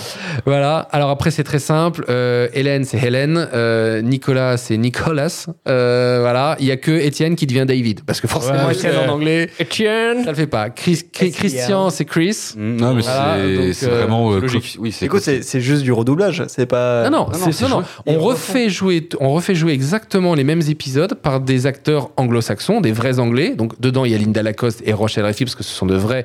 euh, elle est texane en plus, je crois. Ouais, elles sont anglophones. Et euh. Linda Lacoste, je crois qu'elle est australienne. Voilà, elle est australienne. Donc c'est- ils reprennent leur rôle. Euh, Linda, elle prend le rôle d'Hélène parce que Hélène n'est pas anglo-saxonne. Mais sinon, ce sont des comédiens anglais. Ok. Et on a un extrait, normalement. Well, girls, we're on our third drink here. What's the great news? Hey, wait. We're not in a hurry, are we? Want something else to drink? Um, listen, girls. I gotta tell, we're just drinking orange juice here. So, you're counting on getting us drunk, you drunk. We just, we just want you to feel good. That's all. Well, if you want to know how to really make us feel good, Of course. there's a much cheaper and simpler way to do Même that. en anglais, hein, ça, ça- ça- ça- niveau acting, je pense qu'ils ont. Je pense que c'est vraiment une, une volonté du créateur. Alors niveau acting, moi j'ai eu l'impression de voir les trucs que quand tu fais pour apprendre l'anglais. Oui, complètement. Alors c'est audible, il parle doucement et c'est du vocabulaire de base. Donc Ouais. en fait, tu fais, ok, j'ai compris deux trois trucs. Donc même C'est un français qui écrit un truc en anglais, quoi. We just drinking some orange juice. Mais c'est quand même très donc ça fait anglais quatrième. Ça fait Ouais, anglais c'est très quatrième. étrange quand même comme démarche. parce que C'est c'est pas fait pour apprendre l'anglais, c'est fait pour des anglophones, tu Oui, vois. c'est donc ça. le- Ah mais complètement, mais c'est comme nous en français, c'est-à-dire que nous on dit les dialogues sont super simples, c'est joué comme une savate, donc il y a pas de raison. En fait, ils se sont dit ça va marcher pareil. Ils ont tenté. Les décors étaient déjà là, les scripts étaient déjà là, il suffit de les traduire. Ça prend quoi? Bon, à l'époque il y avait peut-être pas Google, Ça a été un beat. mais voilà. Et Non, ça n'a pas pris preneur, mais en tout cas ils avaient déjà prévu de vouloir euh, commencer à exporter et puis de produire, de produire, de produire, c'est-à-dire de passer en mode. Une usine. Ouais, bah, ils voulaient se Voilà, bah, 36 de épisodes devenir- en un voilà, an et demi et se faire un gros blé. En hein. soi, c'est pas bête, hein, mais euh, voilà quoi. Et évidemment, après la version anglaise, qu'est-ce qu'on a? La version allemande. Et ça, c'est super beau. Alors, alors par contre, Hélène et les garçons ne va pas se traduire en Hélène und die Männer, mais va se. T'as fait l'effort de chercher euh, la traduction toi-même Mais non, j'ai fait allemand LE1. Ah, c'est beau, c'est beau, c'est beau. Non, ils l'ont traduit par Alle lieben Julia. Donc euh, Hélène devient Julia. Voilà. Non plus commun, ouais. Exactement. Donc euh, c'est pareil, c'était destiné au, au- au marché euh, germanophobe, vers germanophone, pardon. Il y a eu 26 Germanophobe, ouais. épisodes aussi. Ils ont été On diffusés. peut pas français dire ça. on peut pas. Ils ont été diffusés euh, sur la chaîne RTL Télévision. Euh, et c'est exactement pareil, c'est les mêmes décors, etc. Là, par contre, il y a beaucoup moins, en fait, dans les, dans les personnages déjà existants, il n'y en a pas beaucoup qui étaient euh, germanophones. À part Il Guegue, qui a récupéré le rôle de Nathalie la méchante. Donc, je ne l'ai pas vu parce que j'ai vu que le premier épisode. Mhm. Mais voilà, c'est la même chose. On prend des comédiens allemands et puis on fait, on fait, on fait la même chose et tout. Euh, donc c'est Babsy Tiger hein, qui joue Il Guegue qui a donc récupéré ce rôle-là. Et alors là par contre on change parce que c'est pas trop euh, euh, transposable. Donc Julia pour Hélène. Après on a Lise, Sabrina, Daniel, Andy und Mark. Oh, Voilà. C'est un petit peu changé. Et alors moi, ce que j'adore, c'est sur le générique, parce que tout le générique est traduit en allemand. Yes. Et à la fin, il est marqué Nach einer Idee von Jean-François Porry. ça, ça m'a fait ma journée. Donc j'étais trop content. Mais euh, ils pouvaient pas juste faire du redoublage au lieu de refaire toute la série avec des Je acteurs pense que différents? Ça pas t- enfin honnêtement ça alors ça perd peut-être en fraîcheur si on peut parler de fraîcheur et je pense que c'est plus se casser la tête qu'autre chose Et je pense qu'il y, a il y a une volonté d'identification. il y a une volonté Euh, d'identification Appropriation culturelle, parce que c'est vrai que, en fait, c'est très culturel, euh, Hélène et les garçons. Euh, le but c'était qu'ils s'approprient voilà c'était ça devienne si des tout- euh, Tout est pareil, genre les vannes, le scénario et tout ça. Finalement, tout ce qui Non, fait euh, la, la du Ce que t'as pas compris, c'est que Jean-Luc, enfin, en tout cas, je plaisante, mais pour moi, dans la tête de Jean-Luc Azoulay, c'est qu'il a saisi ce que vous voulez une ado quelque part. Ouais. Et donc, euh, il, euh, si il va, il a saisi ce qu'il voulait avec une ado française pour faire pareil avec une ado allemande, il fallait que l'ado allemande lui ressemble un tout Ouais. petit peu. Et je pense que c'est, je pense que c'est que ça. La fibre de l'adolescence des années 90, je pense qu'en Europe, elle est un peu similaire partout. On a des jeans trop hauts, on mange des malabars, euh, on a des casques euh, écoutants avec des Walkman. Je pense que ça c'est similaire. Et juste que, en gros, il a skinné ultra skinné chacune de ses versions. Sauf que bon, apparemment, c'était pas une bonne idée parce que ça n'a pas très bien marché non plus. Je crois. alors je pense qu'on était sur la fin aussi euh, de l'époque AB hein, donc Ouais, euh, puis je crois que ça s'est fait après, après le deuxième, enfin proche 95, après le deuxième tiers. euh, ouais, ça commence. ça commence à décliner de toute façon, hein, mais euh, bon voilà, après je- franchement dans l'idée, mais là c'est le businessman, voilà, Là, c'est clairement c'est le businessman et honnêtement c'est ce qui est le plus logique.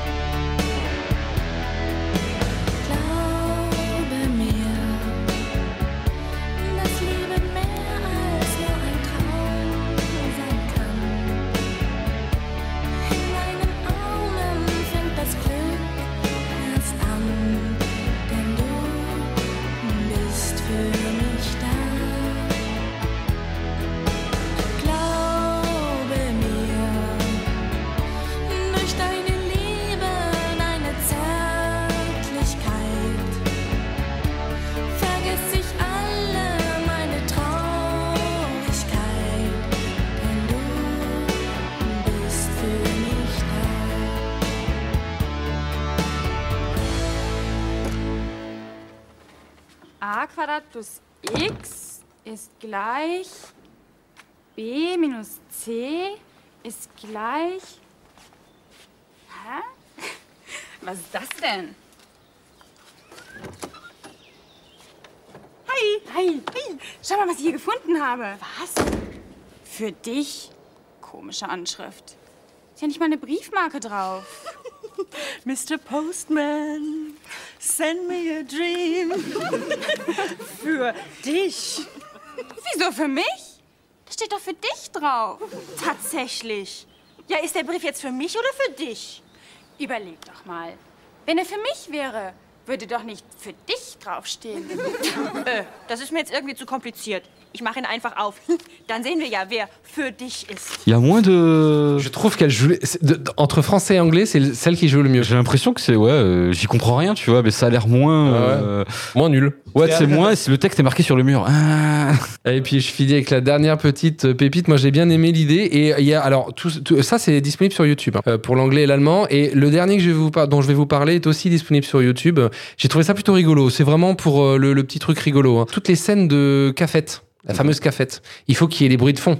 Mhm. une ambiance, quelque chose pour que ce soit vivant. Mhm. Euh, pas comme la dispute, euh, pas comme la bagarre euh, de fin de série. voilà. Il faut qu'il y ait un fond. Et euh, il faut qu'on fasse du bruit, donc il faut qu'il y ait tous les bruits de verre, les bruits de table, etc., les bruits de, de gens qui parlent. Donc qu'est-ce qu'on fait dans ces cas-là? On enregistre la cantine. et ben on enregistre, c'est-à-dire qu'on dit aux comédiens qui sont figurants, bah vous allez vous restez après les scènes qui sont terminées, et puis on vous dit pendant 4 minutes, vous bougez, vous faites du bruit, vous parlez, vous faites euh, taper des verres, vous euh, vous, vous Ouais, soulevez votre pas- chaise, voilà, vous. C'est pas incohérent, on gagne du temps, on gagne de l'argent, ça permet de pas Pendant la pause pipi, t'as de les pas aller figurants qui acheter, font la bande de pas sonore. aller acheter des pistes pro et tout et tout. Et en fait, il y a ça. euh, donc, euh, ça dure 4 minutes. C'est marrant parce qu'en fait, on voit le chef de plateau qui dit au gars, euh, qui fait des signes en disant vas-y, bouge, bouge. Et on- ils, ils se lèvent, ils vont à la porte, ils sortent, ils, ils rigolent, ils reviennent. Et en fait, cette piste-là va être, va être utilisée pendant tous les épisodes pour la café. Donc c'est la même. Oh là là. C'est la même normalement. Euh, alors si j'avais poussé le vice, j'aurais pris 2-3 épisodes pour aller vérifier, Oh mais là là. honnêtement non. Franchement, je te crois. Voilà. Je veux dire, ça euh, toi, tu sais, euh, jongler moi non avec plus. des rires, tu fais pas C'est vraiment la, la flemme, quoi. Exactement. L'efficacité Non, le pragmatisme, surtout. Pragmatisme. Ouais, ouais, l'économie aussi. L'économie, Ouais, c'est euh, voilà, c'est le rachidage de l'extrême, comme on dirait dans ma famille. C'est tout pour toi, mon Ludo moi. On va passer à toi, Nelson. Je n'ai aucune idée de comment te lancer pour apparemment ce qui va être ton grand retour ce soir. Donc, je te laisse en roue libre et apparemment, vends-nous du rêve. Et- écoutez, moi non plus, je sais pas comment me, me- me lancer. Et te rattraper aussi. Oui, non, mais ça, ça n'arrivera pas. Ça, je vais échouer comme cette série. Oh, Qui n'a pas Oh, réellement échoué, échoué. mon gars, en vrai. Encore, encore du Elle a même- jugement. Elle n'a même pas vraiment réussi à sauter. Donc, euh, déjà, j'ai commencé Toi, par. t'habites dans un 23 mètres carrés. Depuis à place qu'il a de- des nouvelles la- lunettes, il voit les gens autrement. Ouais, ouais. Ah, Ah, mec, tu te la pètes d'un Ah coup. là. Quand t'as pas vu en présentiel, ça y est, tu te la pètes. Mais C'est bon, je me suis acheté des lunettes à 600 euros, je peux me la péter, c'est bon. Ok, vas-y, Ah, c'est il bon. Ok, ok, prix dans la ok, gueule. ok, ok. Allez, vas-y. ouais, globalement, ce genre de série, je ne les ai pas vraiment connues, parce que je suis pas vraiment de cette génération. Mais je peux dire que ça a été vraiment un pur plaisir de découvrir la, la culture d'un ancien temps. On t'emmerde. Après la douce Une caresse, découverte- une baffe. Oh putain, t'as vu après, la douce découverte des filles d'à côté, euh, une série fantastique avec ses grosses moches et ses personnages subtilement gays. Et sucré. Exactement. Personnage sucré. Bah, en fait, euh, après avoir vu cette série, je, je me disais qu'une chose encore. Donnez-moi encore, j'en veux encore plus. Donnez-moi Voilà. tout. Euh, Donnez, donnez-moi encore plus. à la Jean-Luc, rentre en toi. Donnez-moi des frites à la cantine encore plus, s'il vous plaît. Donc autant vous dire que dès le premier épisode de euh, du coup de Hélène et j'ai pas été déçu. On commence d'entrée de jeu avec un groupe de trois jeunes garçons souffrant d'une érection collective à la vue d'une jeune femme essuyée dans un café. Puis on enchaîne avec une reconstitution euh, d'une tentative de drague à commerce. Donc pour les non-nantais, commerce, c'est comme tout Paris. Arrête, mec, on va savoir où t'habites. Donc, euh, tout de suite, euh, après, euh, bah, du coup, avoir vu ces deux, trois épisodes, je me suis rendu compte qu'on avait plus ou moins les, les mêmes euh, éducations, voire références, euh, malgré les générations qui nous séparent. Vous aviez des jeunes gens qui veulent faire. euh, alors, je cite la cour devant des femelles indifférentes, tandis que nous, nous avons des hommes demandant aux femmes si elles avaient déjà été foudroyées au lit. Ça doit être Christian, ça, non Ouais, Christian, ça peut- ouais, c'est un, truc à- c'est un truc à la criquet d'amour, ça. Vous aviez de violents tricks euh, à la batte de baseball, et nous, nous avons des combats clandestins, euh, mais pas trop de Ibra TV. Euh, vous aviez des gens pas très drôles, euh, nous, on a Amixem. Allez, c'est balle, balle tirée, c'est parti. Vous aviez des couples Il y a des gênants. comptes à régler. euh, des couples gênants. Euh, nous avions David Lafarge et Miss Girachi. Ah putain. RIP in Peace. Ah, putain, on, eh, on a tout, on a jamais oublié. C'est ça. Vous aviez des violeurs. euh, nous avons la totalité du YouTube Game français. Bref, on est sur un pied d'égalité. Surtout le ciné. C'est Ouais, c'est- ouais, ouais. très, c'est très porté Oui, sur le mais globalement pas que le ciné. Tu sens, Ludo, l'écart de génération entre toi, moi et les deux En fait, j'ai pas les rêves des, des, des trucs récents, en fait. Je suis gêné. Mais je fais comme si, en fait, j'ai sur, il y a des t'iras choses- sur YouTube. Vous avez vu, j'ai souri. pas grand-chose, J'ai- Je suis hein. resté à sourire. Vous avez vu le sourire figé. Donc ça m'a permis de remettre en perspective mon, mon précédent avis sur euh, le chef-d'œuvre de Jean-Luc. Et finalement, si j'étais juste un, un petit rageux euh, crachant sur une bande de copains, voulant Ah. plus faire une série pour s'amuser, Tu t'en as aperçu oui, et n'ayant pas euh, eu la patience d'attendre la sortie de OnlyFans pour financer les cours Florent. euh, et fi- voilà. Et finalement, est-ce que je me prends pas trop la tête? Euh, Et si finalement, quel que soit l'âge, quelles que soient les références, quelle que soit l'époque, et si on vivait, on vivait dans un énorme cycle de la merde, eh bien, finalement, je pense que la seule solution ne serait pas d'essayer d'arranger les choses, non. La seule solution viable serait de se convertir à la scatophilie, de se complir dedans. Voilà, c'est mon mot de la fin. Une blague sur le caca. encore Je, une je fois. conclurai ta Voilà. réflexion comme quoi c'était pas mieux avant, c'est ça? Exactement. Ok. Il faut- en gros, globalement, euh, ma chronique, c'était euh, c'était pas mieux avant, c'est pas mieux après, euh, manger du caca. Donc caca d'hier comme caca d'aujourd'hui. Exactement. Ah, d'accord. Même Parce qu'on l'a déjà dit dans d'autres podcasts, le caca apparemment c'est toujours marrant. Je sais tellement pas comment passer après ça, mon je- euh, on va se mettre un petit, on va se mettre un petit peu de musique, on va se mettre un petit live euh, Ah, putain, yes. du, euh, de la série où ils avaient enfin récupéré des gens qui savaient quand même officiellement jouer d'instruments. On va écouter, je crois que c'est Manuela euh, qui lance son premier single et qui est euh, live. Je crois que c'est le numéro 3.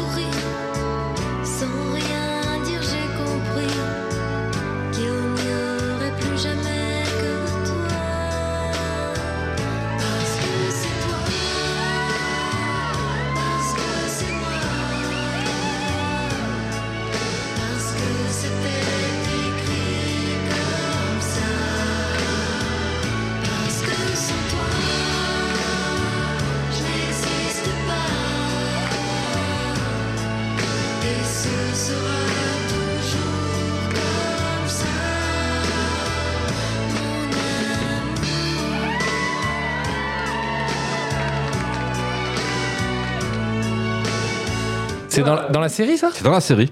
Mais euh, Hélène ou euh, non, Non, c'est Manu là qui, euh, c'est Manuela qui chante.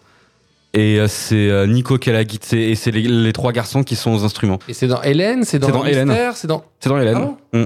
Alors j'ai pas trop euh, trouvé le contexte. hein. Alors pour conclure euh, la vie des cobayes, Luc, Euh, euh, quoi regarderais-tu euh, Hélène et les garçons sa totalité T'es encore euh, sur suite Manuela? à, à Hein, tout ça? Coquin? Euh, bah en fait euh, non. Ah bon Euh, non non parce que en fait euh, non mais enfin euh, alors euh, moi Arrêtons de rire. voilà arrêtons de déconner. Euh, je suis un peu circonspect de cette question d'ailleurs, c'est très personnel comme question. Euh, non, non, mais c'est qu'en fait, euh, enfin moi, il y a un truc que je comprends pas, c'est comment euh, comment ça a marché quoi. Parce que en fait, euh, enfin je sais que c'est générationnel peut-être parce que euh, parce que moi, tu vois, je, je suis un grand fan des frères Scott, donc c'est aussi honteux. Mais euh, euh, non. Mais le truc c'est que euh, c'est que c'est que en fait, euh, tu vois, je- j'ai regardé le premier et le dernier, tu vois, mais c'était lourd, c'était dur. Je suis d'accord. c'était chaud. Et je me dis, euh, putain, euh, c'est c'est balèze. Franchement, il a fait une, une perf, le Jean-Luc. Jean-Luc est bon, Jean-Luc est doué. Parce qu'il a réussi à quand même à vendre ça, quoi. Mm. Et ça a marché. Businessman. Businessman. Et, euh, et ouais, non, non, je regarderai pas le suite, euh, jamais, never. je crois que c'est je crois que c'est la première, la dernière fois que je regarde ça. Alors, juste pour. Alors, je comprends. Après, euh, au niveau du contexte générationnel, il faut le remettre dans le contexte audiovisuel, c'est-à-dire que. Il y a beaucoup de contexte. tous- euh, ouais, mais c'est beaucoup de contexte, mais ça explique, je pense, sans vouloir faire. Mais euh, que c'est. Tu vas faire l'avocat du diable, je tout pense, l'univers. Ouais, mais j'ai fait exprès. Mais en fait, tout ça, c'était l'univers. Donc, en fait, comme tu bouffais déjà le Club Dorothée, tu bouffais déjà euh, Mm. euh, les chansons, en fait, tout ça se rejoignait. Donc, c'était la. la, la, la la supernova de la galaxie de tout ça Non, Donc, mais mais, la série raison. toute seule effectivement elle fait elle fait rien quoi la série t'as bien raison, c'est un peu comme les Avengers actuellement, en plus gros, une plus grosse échelle. Ah, je vois ce que tu veux C'est qu'en fait, les gens, vu qu'ils vont regarder tous les trucs, Hum. forcément, ils vont être déjà acquis à la cause, entre guillemets. Bah, c'est exactement ça. Et quand tu regardes ça sans le, sans le cœur, j'ai envie de te dire, sans le cœur, sans le love, effectivement, bah, tu souffles dès la première image. euh, C'est exactement ça, parce que les musclés, la série, à la base, on les, les gens les aimaient parce que c'était les musiciens de Dorothée. Voilà, et c'est pour ça qu'il y a les filiations euh, familiales à chaque fois. C'est pour ça qu'il faut qu'il y ait un lien, parce que les gens se disent, ouais, bah, c'est bon, c'est bon. Il y a une certaine les, connivence qui est déjà créée. quoi. les amis de mes amis sont mes amis, et hop, c'est bon, c'est acquis. Et c'est pour ça qu'il y a, y a- des il y a tout ennemis, ça. Exactement.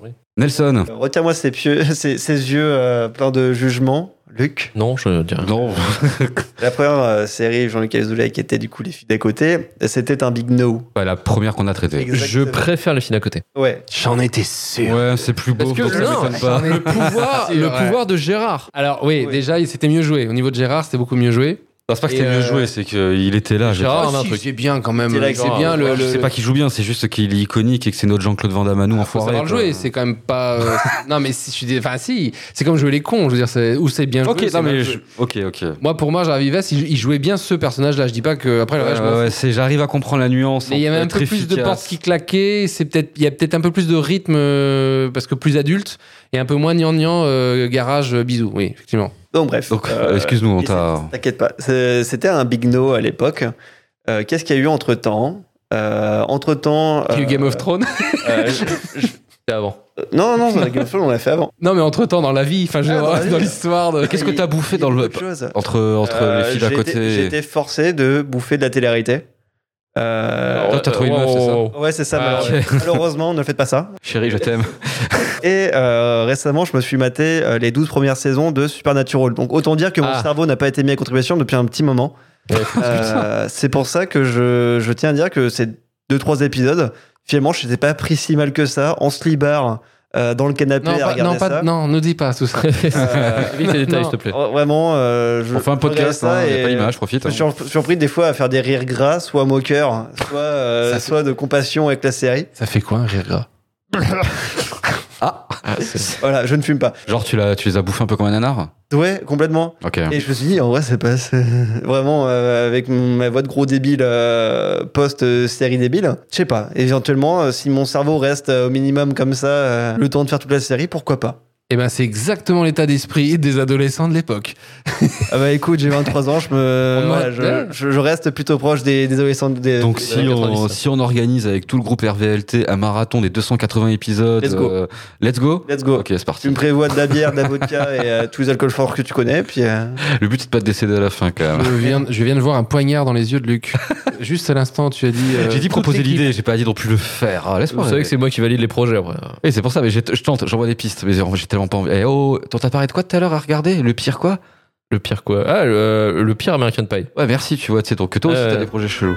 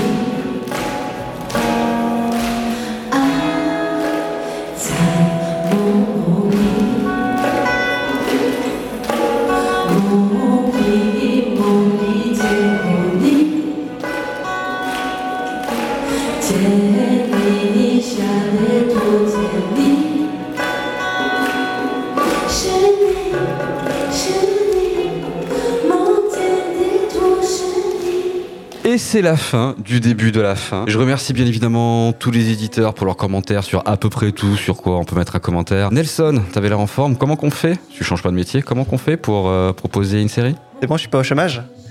Euh, c'est bon, attends. Respire mon coup.